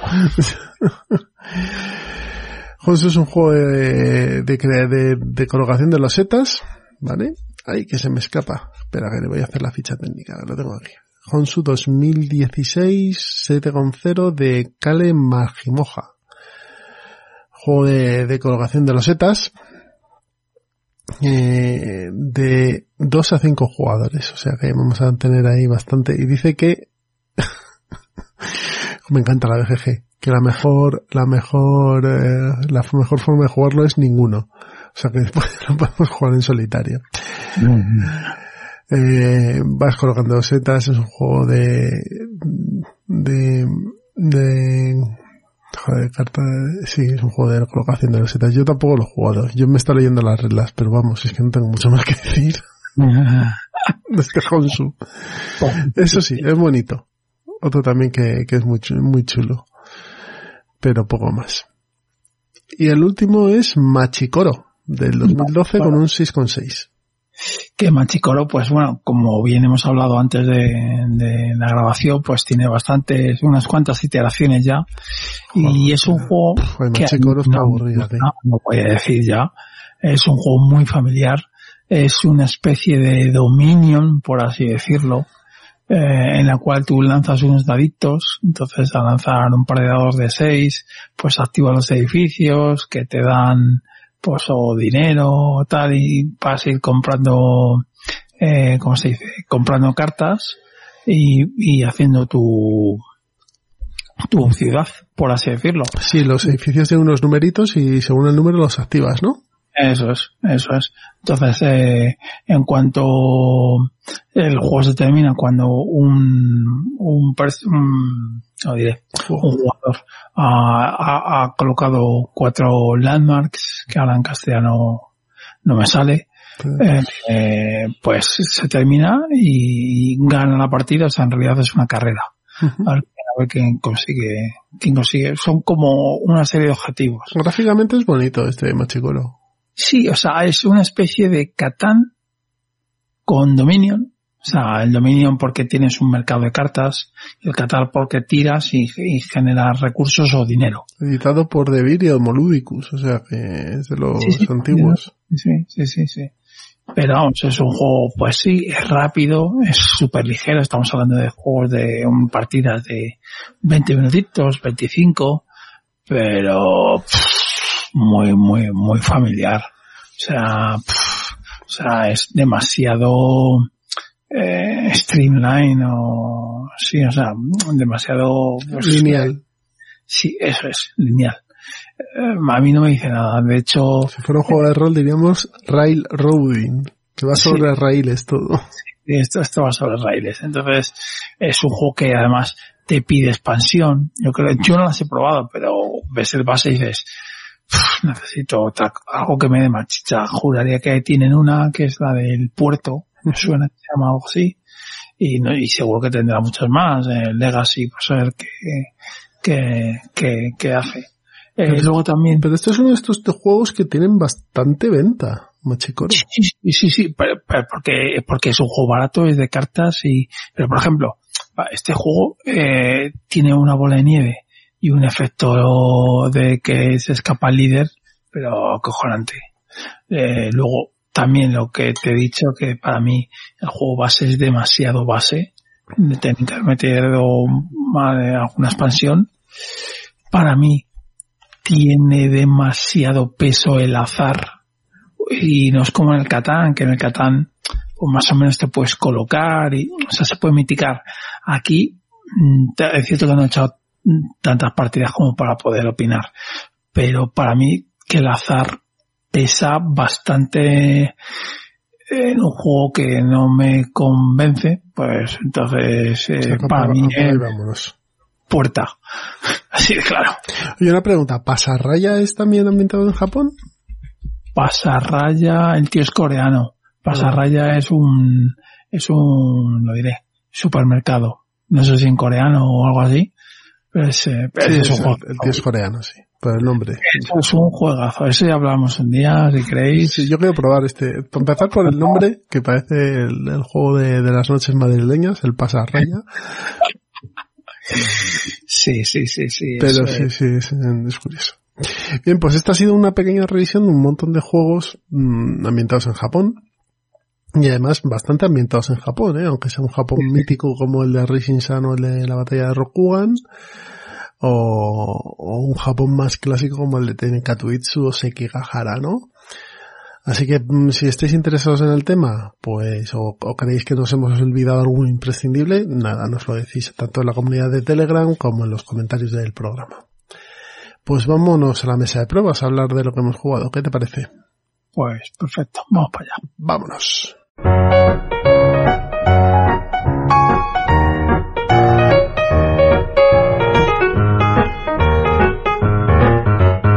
Ya estamos sentados en la mesa de pruebas y vamos a hablar de los juegos que hemos estado probando estas últimas semanas desde metidos en el confinamiento, porque claro, aquí todos vivimos en Madrid y, eso de juntarse a jugar está siendo realmente complicado.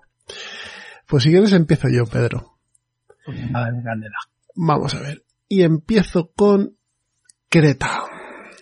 Juego que juego contigo además, las dos partidas que le hemos estado echando. Creta del año 2005 del señor Stefan Dorra. Según aquí Pedro eh, no podrá decir que miento, según él, el, aparte de Kailus, el mejor juego del año 2005. Por supuesto. Para mí, sin ninguna duda. O sea, me parece, bueno, tú lo has jugado. Tú vas a opinar tú. No voy a decir nada, me callo. Creta es un juego de, de 3 a 4 jugadores, lo cual demuestra bastante claro sus intenciones. Un juego de mayorías Sí. eh, y con una mecánica de activación de roles. ¿vale? Sí. Que no es, que tú lo decías el otro día y es bastante verdad, no es una mecánica muy común. No. ¿Vale? En Creta vamos a tener unas, un número limitado de colonos, barcos, casas y obispos y fortalezas que vamos a poder ir colocando en este mapa, en este mapa bastante pequeño, eh, a través de unos roles de, de personajes que tenemos. Uno nos va a permitir construir, el otro va a permitirnos colocar el, el, El barco. el barco, colocar los eh, trabajadores, eh, recolectar unas fichas de cosecha que hay, y otro nos permite cerrar y hacer la puntuación, ¿vale? Porque al principio de la partida vamos a sortear, bueno, vamos a sortear, vamos a barajar y a colocar 11 cartas de las que son las que nos van a decir dónde se va a ir a puntuar en esa zona y en las adyacentes. Y no tiene más este Creta. La verdad es que está muy bien este juego, ¿eh? Muy bien. A mí me sorprendió para bien este. No sé si decirte que es de, del año 2005 el mejor, porque estando Kairus ahí a lo mejor hay que callarse un poco. De los mejores, eh, ahí está. O sea, a mí es un juego que me encanta y es en Puerto Rico, para que entiendan nuestros oyentes, en el sentido de que tú coges un rol, como si fuera el Puerto Rico, pero solo para ti. Entonces todos tenemos la misma baraja de roles. Entonces eh, va jugando cada uno el rol que quiere y luego la gracia que tiene, que no lo has comentado, pero que está de puta madre y donde hay un puteo fino es cuando se puntúa una zona, hay, hay dos cartas siempre de puntuación vistas.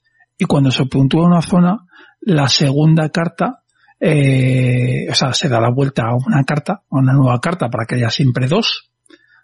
Y esa nueva carta, el jugador que cierra, que cierra, que saca el castellano, creo que se llama, Ujú. castellano o algo así, Castellano, castellano. eh, decide si se va a puntuar o se va de la partida y se arriesga, porque te tienes que arriesgar a que salga uno al azar. Entonces, es un juego muy, o sea, muy comedido en el tiempo, mm, porque es menos de una hora. Se juega muy ligero, o sea, muy ligero, muy rápido. Y vamos, a mí me da una satisfacción jugar ese juego, ese típico juego que dices, joder, es que es, es que es redondo. Es un juego redondo. Es un juego con reglas muy sencillas. Este sí que no lo puedes sacar a tu tía Enriqueta. eh, Sí que pero sí que es familiar, o sea, sí es familiar. O sea, es más familiar que un samurái, bastante más. Sí, Esto con un, un niño de 12, 13 años, lo, vamos, Bueno, lo y, coge. y mi hijo si te coge te puede dar una, una soga a esto, ¿eh? Como se ponga. Mi hijo ya está entrenado. Quiero decir, hablo de manera general, una persona a partir de 12, 13 años, se lo pones delante y lo va a entender. No va a ganar, evidentemente, pero sí lo va a entender y, y te va a divertir porque es un juego que es un toma y daca constante. Porque tienes que, o sea, en realidad, porque, bueno, no lo ha contado Jesús, tampoco vamos a entrar en todos los vericuetos de las reglas, pero hay una figura que es el, el obispo, que el obispo si está en una zona, no puedes meter ninguna ficha que no sea tu propio obispo. Te bloquea un poco, sí. te bloquea bastante. Es, es, es que es un juego redondo. Para mí Y, y amigos de editoriales españolas, sí. eh, eh, publicado por Gold, Siever, Spiel y Punto Pelota. O sea que a lo mejor no costaría sacar este Creta en, en español. Y, y estamos hablando de un juego que es, en serio, piezas de madera, Sí, piezas de madera, y un tablero pequeñino. Un tablero que es bonito, porque el tablero es bonito y tiene bastantes años, el tablero es bonito. Y luego quizá las, los tokens de, de cereales y de Son- uva que son- hay, Son 12 o 13, no, son muchos más. sí, ¿eh? son más, porque te quiere decir que lo que puedes mejorar de darle las un cartitas más. y las cartas. Que las cartas son las cartas de los personajes, que son todos iguales. Lo único que cambia es el color de, de la letra. Y las cartas de, de localización que se va a puntuar, que son todas iguales, lo único que cambia es el número. O sea que es Yo muy espartano. Lo, lo hizo Clemen Fran. No, no, no, no. No, pero fue sin, fi- sin firmarlo él. Ah, lo hizo, Eh, perdón. Rostro- lo hizo un tal Rostrod Mieler. Sí, porque son horribles. O sea, sí que reconozco que Podríamos decir que sí, que es Clemens. son feas. En cambio la portada, la portada está bien. O sea, no, no tiene nada, pero dices, coño, la portada pues, está bien. Sí, Eh, no es la mejor portada del mundo, pero sí. No, no, no. Está bien, pero claro, luego ves las cartas y dices, hostia. Hay, uno, hay unos burros ahí dibujados abajo que te la marinera, ¿eh? Pero Eh, lo dicho, eh, yo es un juego que si alguna editorial nos está escuchando, sí, probarlo, que lo podéis jugar en TTS. Probarlo. probarlo porque está muy bien. Bueno, te toca. Me toca, pues vamos a ir con el Red 7, que también lo he jugado contigo. Parizaken. Eh, pues un juego del Carl Chutki, yo creo que de sus mejores juegos, junto con el Gloria Roma y el Innovation. Que es el mismo, ¿no? Innovation y Gloria Roma son prácticamente el mismo juego. No, no, ¿No? no, no. ¿No comparten muchas mecánicas? Yo creo que no. Hace, hace tiempo que no juego al Gloria Roma, al, al Innovation sí más, más A lo mejor me estoy confundiendo ya, ¿eh? No, no, no, no. No se, yo, no, no se parecen en nada. Eh, yo creo que no se parecen en nada, vamos.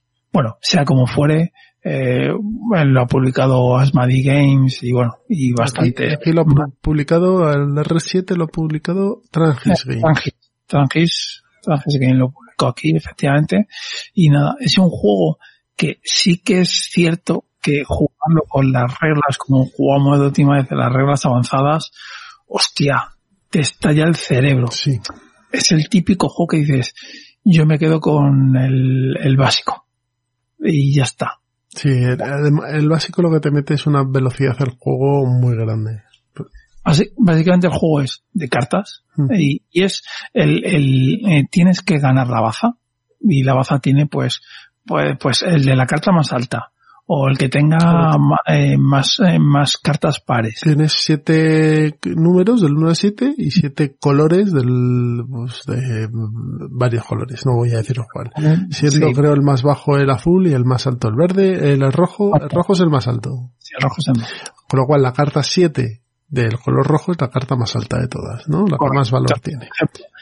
Como, como dice Jesús en el ejemplo, si, si en la regla que está es la carta más alta y un tío tiene un 7 azul, pues si tú bajas al 7 rojo, como ganas al azul, estás ganando la baza y te mantienes. Claro. Y ya está. En tu turno puedes bajar carta para cumplir la regla, cambiar la regla y jugar carta. O Es- cambiar la regla para con lo que tienes ya bajado, ganar. Está curioso. Está, el diseño es muy bueno. Sí. Está, está muy bien pensado, muy bien parido, pero sí es cierto que el juego avanzado, hostia. Es demasiado. Es, sí, es demasiado. Bueno, también es que, eh, bueno, a lo mejor hay que darle más partidas. Claro, es que el juego básico peca de una cosa, que es azaroso. Es decir, pero tampoco, pero tampoco. Es azaroso porque te puede venir una mal, una mano que no la puedes colocar bien y palmas. Correcto, sí.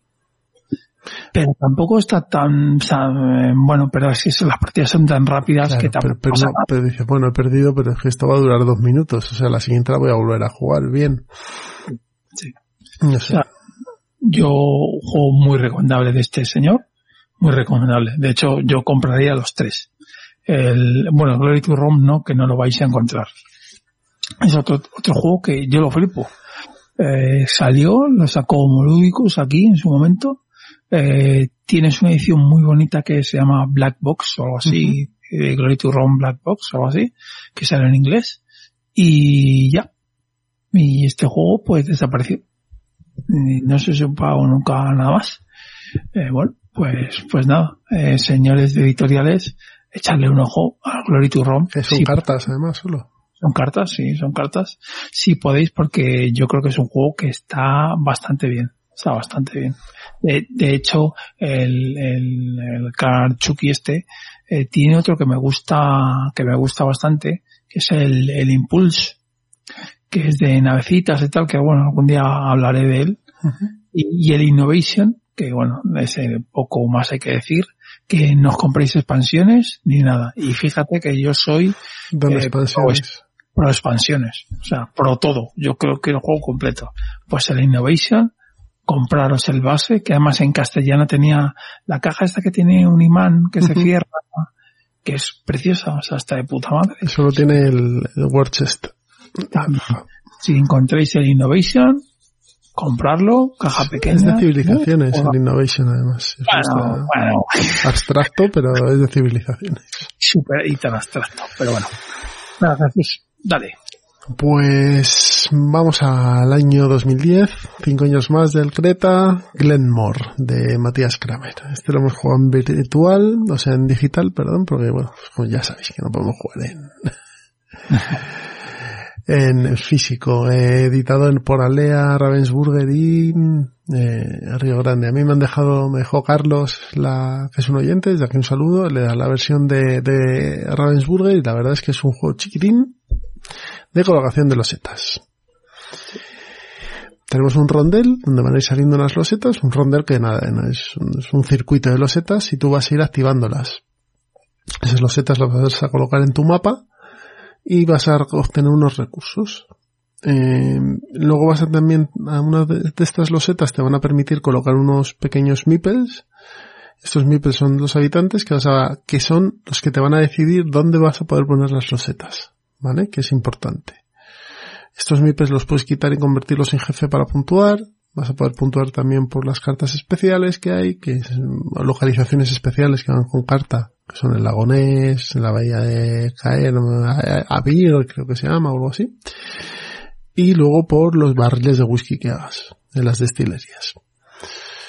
Eh, tiene dos fases de puntuación, una intermedia y otra al final, y la verdad es que es un juego que se juega de una manera muy agradable, a dos jugadores escala bastante bien porque te meten un pequeño bot que es lo más sencillo del mundo, es un dado que lo tiras y donde caiga eh, quitas la loseta y se, se acabó. Y la verdad es que es un juego muy chulo. Han sacado hace poco una reedición, el Glenmore 2 Chronicles, mmm, bastante más caro de lo que debió, debe costar este Glenmore 1, que es una caja, como digo, chiquitita, con su pequeño inserto y ya está. ¿Tú lo jugaste conmigo? Me, me sorprendió muchísimo, me sorprendió mucho este juego, no esperaba nada de él y me gustó, me gustó bastante, pero no me lo compraría. Es el típico juego que, que se lo compra el vecino y yo juego con él. sí, porque me parece un juego caro, para los componentes que tiene. No hablo de te, te, te comprarías la edición nueva, ¿no? Que son 70 pavazos. Ni de coña, ni de coña. Estamos hablando de un juego de los de los setas, eh, señores. Un juego de los setas y ya está. Y ya está. O sea, no tiene, no tiene más. Porque en Holanda te venden uno por 20 pavos. Es uno de los otros, de los antiguos. ¿Ves? Por 20 euros, pues sí. Pues sí me lo compraría. El único que sí que tiene cierta eh, dependencia idiomática, porque hay unos castillos que tienes que saber. Sí, pero muy poquito, pero sí. Bueno, sí, sí, bueno, pero la tiene. Es decir, que quien se lo compre, que sepa que tiene que ir a la BGG a comprarse, a pillarse eh, la traducción castellano o... Sí, o para las- las reglas y demás.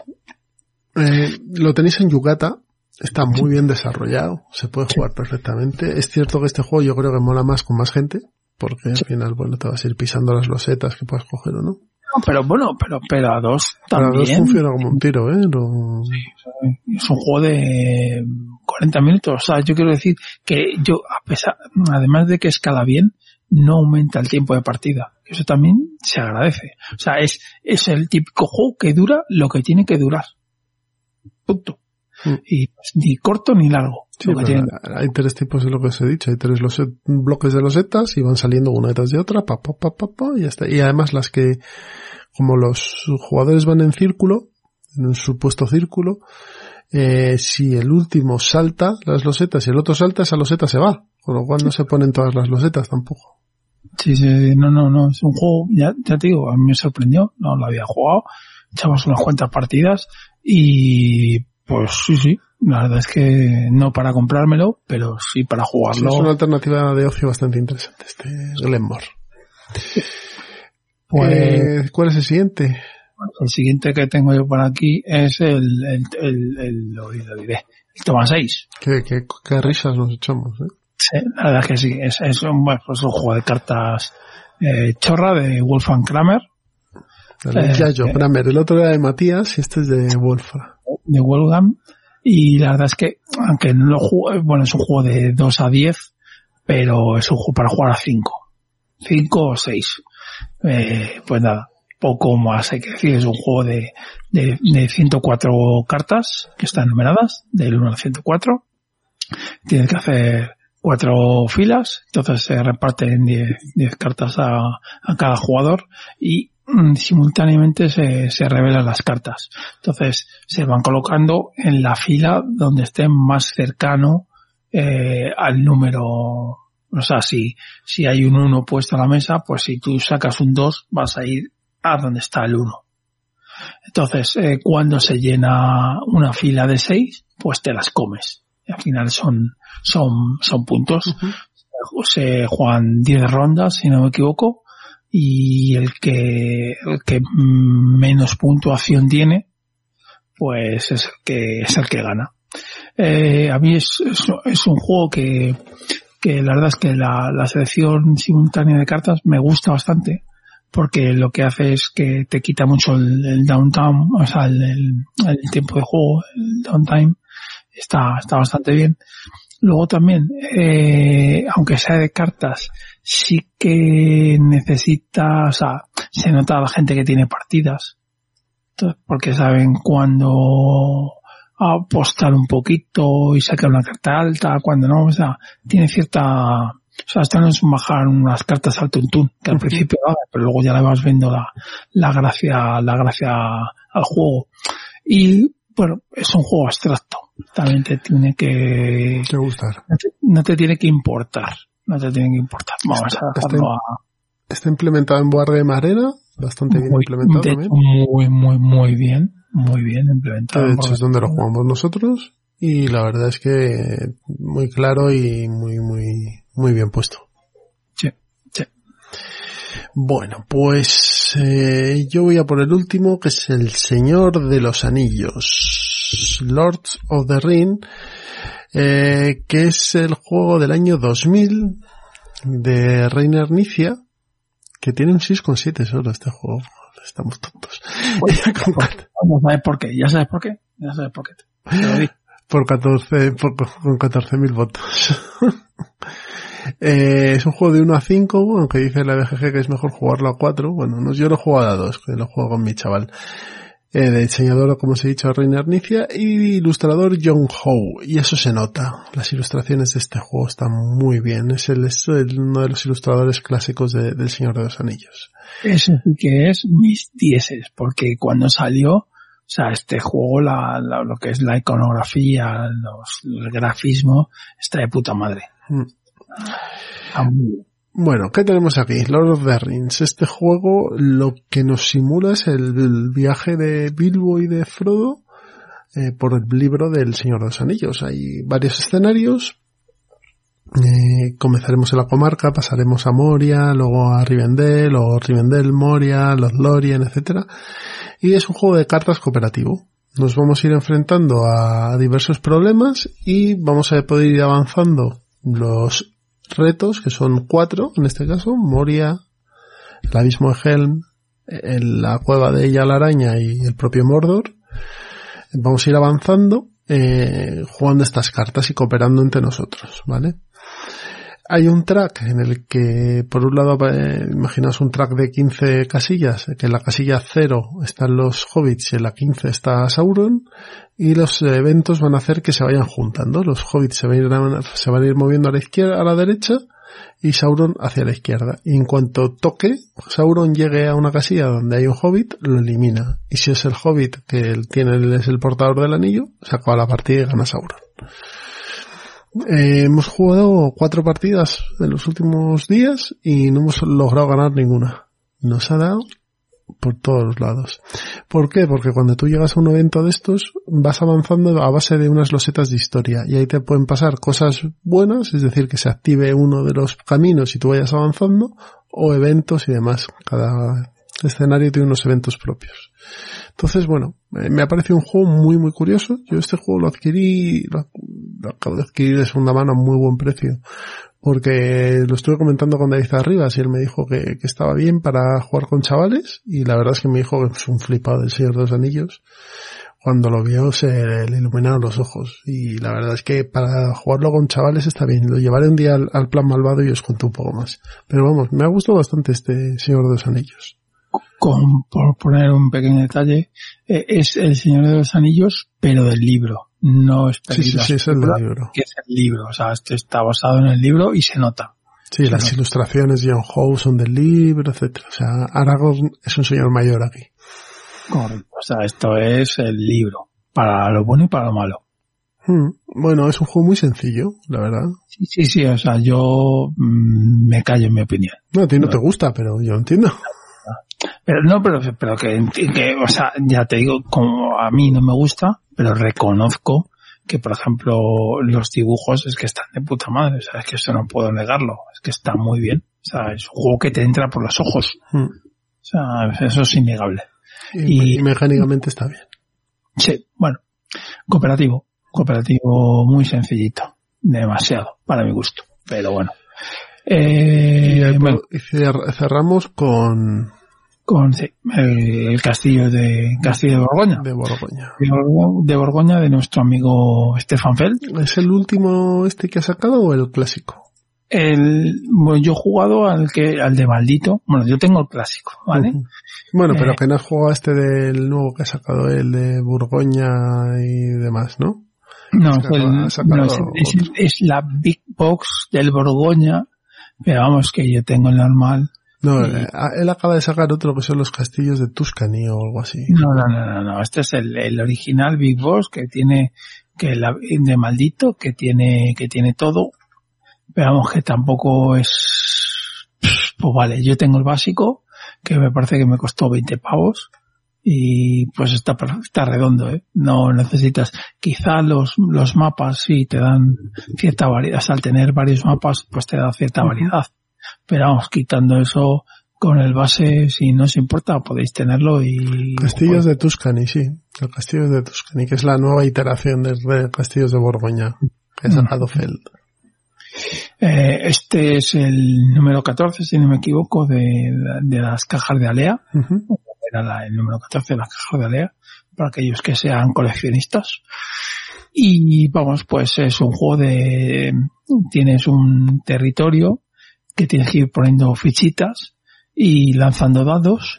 Sí, es cierto que puedes, eh, bueno, el juego son cinco fases y cada fase son cinco rondas, no voy a entrar mucho en detalle, pero la verdad es que es un juego bastante agradable, de jugar y puedes jugar eh, eh, que los dados sean común para todos, para todos los jugadores, que eso significa que hay puteo o puede haber puteito o que cada uno lanza sus dados y ya está. Entonces, a mí me gusta eso de, bueno, pues hoy voy a jugar con una persona que no está acostumbrada a esto, pues vamos a jugar un euro más relajado, cada uno hace su, su historietilla, su isla y ya está. Eh, básicamente, eh, vas rellenando tu isla y por completar colores te van dando puntuaciones y luego eh, esas losetas de colores que vas poniendo pues eh, tienen algunas tienen ciertos poderes que te van dando pues más dinero más tal. La verdad es que es un juego muy agradable de jugar. O sea lo que puedes decir del castillo de Borgoña es que es muy agradable de jugar. Las partidas quizás son un pelín largas quizás son un pelín largas yo es que creo que a dos jugadores funciona como un tiro este juego. Sí pero yo creo que no baja de las hora y media, dos horas, por ahí. Porque si tienes que lanzar dados, tal, o sea, a mí es un juego que me gusta, ¿eh? Me gusta bastante, Stefan Feld, son de mis juegos favoritos, y reconozco que, que, que puede jugar cualquier persona a este juego. Yo creo que le va a gustar, a cualquiera que le guste euros, ¿vale? Uh -huh. o sea, euros. Cualquiera que guste un euro, este juego es muy agradable de jugar. Y pues es que no tengo nada mal que decir. Bueno, sí, quizás las losetas, la, la edición de malditos son un poco pequeñas, no se ven bien, algunas losetas son, ahí tuvieron, no sé si, si tuvieron algún tipo de problema o algo así, no sé, no termino, no se termina de ver bien. Pero vamos, es un juego altamente recomendable. También lo tenéis en Yucata y, y se puede jugar muy bien ahí. Y, y, ya os digo, ¿eh? con el base, el base pelado que son 20 euros, que lo encuentras en 20 euros, eh, os vale, ¿eh? No, no tenéis que comprar la edición de maldito. Que sí, la encontráis mejor, pero vamos, que no es necesario. Y no. Pues si quieres vamos al plan malvado y vamos terminando. Pues vamos para allá. Venga, hasta ahora.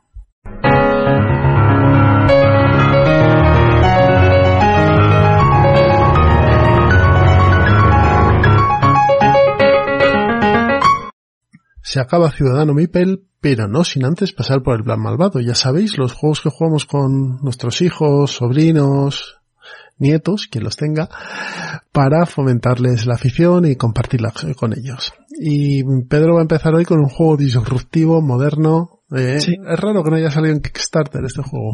Pues adelante. Y nosotros con, que... con miniaturas, sí, además. ¿Y nosotros qué? El parchís. Muy bien. El, que, que yo no sé por qué este juego está tan denostado en, en, quizá porque es lo típico que tienes en casa, la oca y el parchís, es lo normal, y ajedrez y damas. Además la oca y el parchís vienen del mismo tablero, o sea que es un... Eso, generalmente. Y así como la oca digo que eh, alejaros de esa, de esa cosa inmunda, el parchís eh, yo lo recomiendo. Eh, para mí es un juegazo es muy buen juego, pero para dos. O sea, o mejor dicho, a mí me gusta el Parchís jugar a dos. Tiene, y si, si quieres hacerlo educativo, pues tiene matemáticas, bastantes matemáticas por detrás. Pero vamos, eh, no es necesario. A mí el Parchís, eh, bueno, para quien, para quien sea de otro planeta, pues es, es, es un tablero en el cual tienes, eh, se utilizan eh, dos dados generalmente para que vaya un poquito más, más deprisa porque un dado te puedes morir. Entonces cada jugador tiene cuatro fichas, tiene que moverlas con, con los dados, con la suma de los dados, o moviendo, o sea, perdón, con el lanzamiento de los dados, no con la suma, y tienes que meter en la meta todas tus fichas, eh, puedes comer fichas, hacer puentes, bla, bla, bla, bla, bla. Caso es que a dos es un juego altamente recomendable. Eh, es un juego muy sencillo de explicar.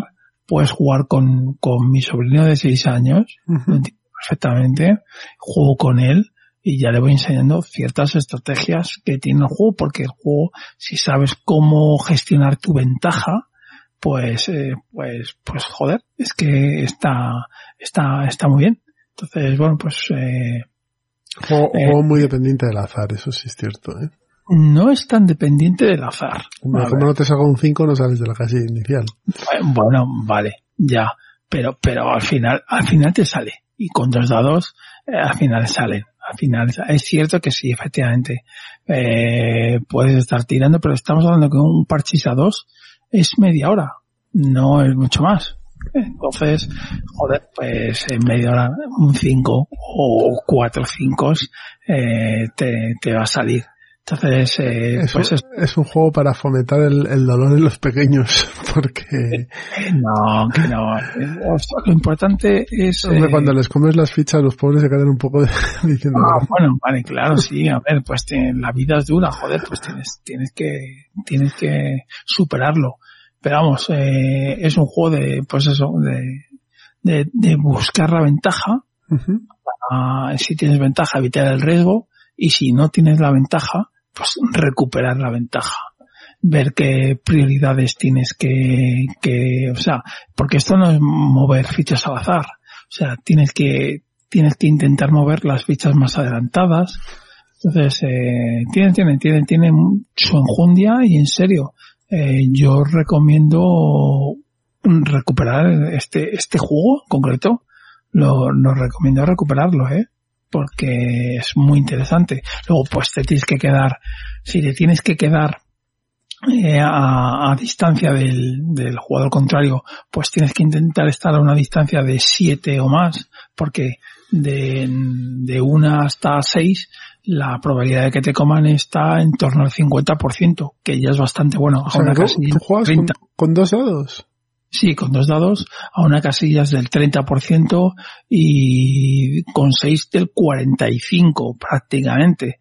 Y ya, si vas a 7, te quedas en el, 10, en el 16% para que veáis que las probabilidades de aquí que hay. O sea, es, tiene, tiene cierta enjundia y es súper, súper interesante. Luego tienes que jugar con las, ¿cómo se llama? Con, con las casillas de, De protección. de protección. Eh, no, no, eh, yo en serio, eh, parece que es una coña, pero, pero no lo es. O sea, el Parchís es un juego que para mí a día de hoy está vigente. Para jugar con niños, con mayor, mira, mira Jesús Gil, era campeón de España del mundo de, de Parchís. O sea, algo tendría el juego, algo No sé si ese ejemplo es bueno. bueno, bueno, vale.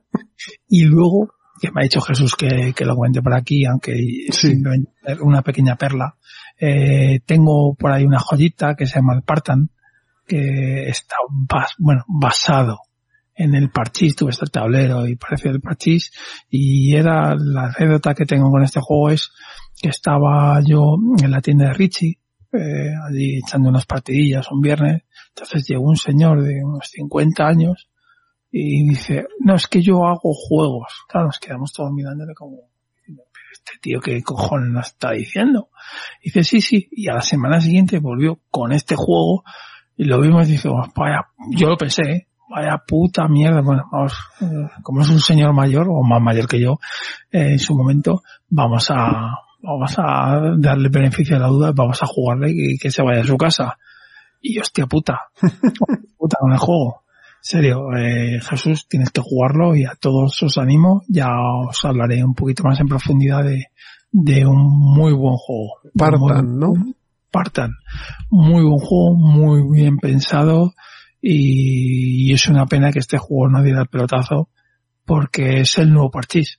Para mí es un nuevo- pues, está- es que está muy bien. Me tiene un 8,1 en la BGG, ese Partan. Es Espartán, sí, no con Espartán. acento, acento, sí, correcto. Y de, y de hecho me acuerdo que estuvo en, en unas LES ahí dando demostraciones y todo con su hija, sí, sí. Sí, ese juego tiene recorrido. Y nada.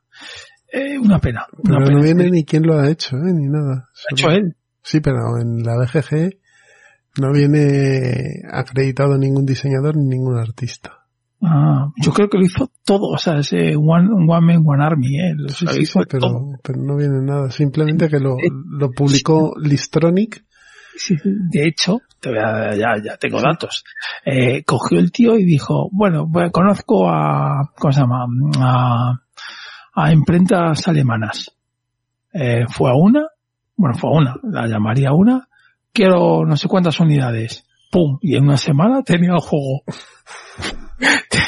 Tenía solo un tablero, tenía ahí, pues, decir miles, pues tendría mil o quinientas o no sé las copias que sacaría del juego y las fichas que Sí, yo me acuerdo. lo, que, lo que te da es el tablero. Luego tú tienes que poner los dados y las fichas. Pero a ver, Que todos tenemos dados y fichas. Eh, y de hecho las fichas eh, son de un color nada más. No necesitas... Sí, sí. Bueno, ya, ya- ya hablaré, ya hablaré del juego.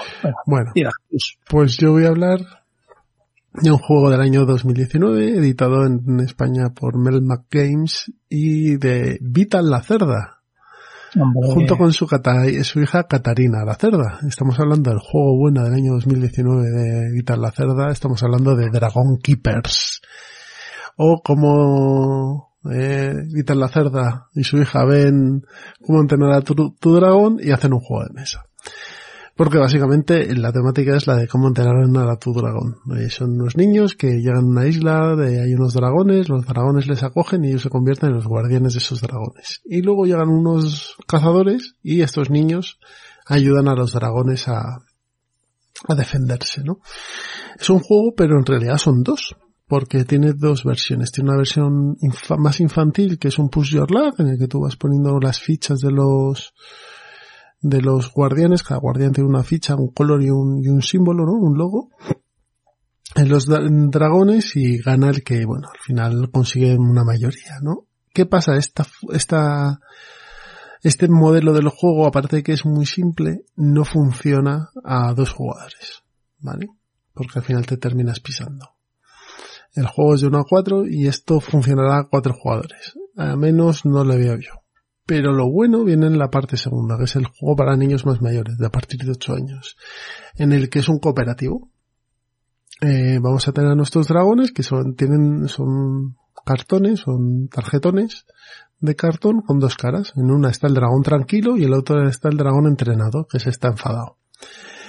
Eh, vamos a tener un, un cazador y dependiendo del nivel de dificultad, te trae cuatro o cinco niveles de dificultad el juego, que puedes ir modificándolo. El, el cazador va a lanzar unos dados con el símbolo de cada dragón, ¿no? Eh, los niños de los niños comparten símbolo con el dragón. Pues hay un dragón blanco y hay un niño vestido de blanco, hay un dragón morado y hay un niño vestido de, de morado, un niño, un señor. Bueno, pues el, el cazador tira los dados, lo tira cualquiera, eh, y, salen los símbolos de los dragones. Y ahí es donde va a hacer daño. El, el cazador les va a lanzar una flecha, ¿no? Entonces nosotros vamos a tener unas fichitas de acciones y vamos a poder proteger al dragón, a entrenar a otro dragón, a que otro dragón ataque o coger unas cartas mágicas que nos permitan hacer unas cositas, ¿no? Eso está muy bien como juego de cooperativo. La gestión de acciones, porque en el fondo no deja de ser una gestión de acciones, está muy curiosa. Y claro, tú vas puedes hacer una acción por un dragón. Cuando haces la acción con, eh, con ese guardián del dragón, ya no puedes usarlo más hasta que no haces una acción de descansar y recuperas a todos. Entonces el timing entre los dos o tres jugadores tiene que ser muy bueno para, oye, voy a descansar, no voy a hacer nada en este turno para coger todas mis fichas de nuevo. Por favor, vosotros, pues quitarle las flechas a este, curarle, no sé qué. La verdad es que como juego está muy bien, es muy baratito, no llega a 30 euros. Y, y está eh, ilustrado por, em, por eh, Milo, ¿vale? Eh, que, que está en todos los lados también. Y a mí me parece que es una alternativa familiar muy chula. Sabes que tiene dos juegos, un Push Your Luck competitivo y un juego de gestión de acciones cooperativo. Para jugar en familia, una gran opción, este, este Dragon Keepers editado en español, como os he dicho, por Melmac, y además con una producción muy chula. Cartas buenas, eh, gramaje de, ca- de cartoncitos majo, una caja muy chula con insertito, creo que tiene, y ahora mismo no me acuerdo, pero creo que tiene un insertito y unos dados y tal. O sea que, bueno, es una buena recomendación. Tú seguramente no la hayas probado. No, no lo, no lo he probado, pero mm, tengo una pregunta. Eh, ¿Mínimo de edad del niño? Yo lo juego con mi chaval de 8 años. Sí, pero es que, claro, tu niño no, No, vale. pero eh, es fácil. La parte del cooperativo te dice en el juego que el competitivo, el Push Your Luck, es a partir de 6 Ujú. y el cooperativo es a partir de 8. ¿Por qué? Vale. Porque tienes que hacer la gestión. Saber cuándo parar, cuándo no parar y demás. Eh, y yo creo que está bien ajustado. El cooperativo es muy sencillito. O sea, el competitivo, el del Push Your Luck es muy sencillito. Porque al final va, se van a ocultar las fichas, se van a revelar y si coinciden dos iguales se descartan, ¿no? Entonces, bueno, mm, pero es lo que te digo, es para más personas. Por cada dos vas cogiendo los que el otro no tiene y empatas y no, no ganas. Pero bueno, está muy bien. Y el, la gestión de acciones está muy, es muy sencilla, pero está muy bien el, el juego. Así que atreveros porque aunque el tema sea un poco así pegado, el juego bueno de Livitan la cerda era este. Bueno, pues ya está. On Mars, ¿quién? Ni puto caso, on Mars. Tenéis que jugar a Dragon Keepers. Ya sabéis quién es el troll del equipo. Ahí lo. Bueno, eh, pues ya estamos terminando, pero vamos a comentaros un poco cómo podéis contactar con nosotros. Ya sabéis que podéis contactar con nosotros a través de los comentarios de iVoox, a través de nuestra cuenta de correo que es ciudadano.mipel.gmail.com a través de nuestro blog que es ciudadanomipel.com podéis poner los comentarios y descargaros el audio, etcétera y a través del Telegram, eh, en la comunidad de Telegram, que ya somos 166 personas y creciendo y, muy, muy bien y muy contentos todos como, como está la, la comunidad, así que os dejamos Muy activa. muy activa, sí. Dejamos la, la- el link en la descripción del audio y, el, y en la descripción en, la web. Eh, sabed que estamos en Twitter, en, arro, en arroba ciudadano mipel y en Instagram que, bueno, pues estoy yo haciendo algunas pequeñas reseñitas y, hay bastante gente que, que nos está siguiendo, así que, bueno, pues podéis echarnos un ojo por ahí también. Sabéis que tenemos el programa de suscriptores, en el que elaboramos todos los meses un programa especial solo para suscriptores.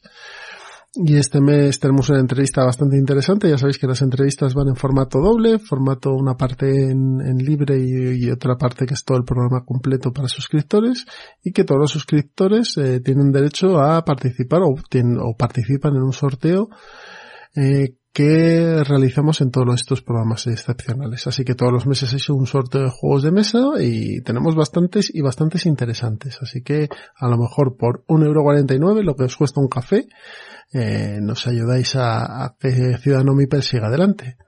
Y yo creo que con todo esto ya nos podemos despedir, Pedro. Pues sí, ya está todo dicho, el pescado vendido y nada, ya un episodio menos para el 100. o para el 200. Bueno, muchas gracias por estar ahí. Esperamos que os hayáis informado y os hayáis divertido y nos vemos eh, y nos escuchamos, mejor dicho, dentro de poco. Hasta luego.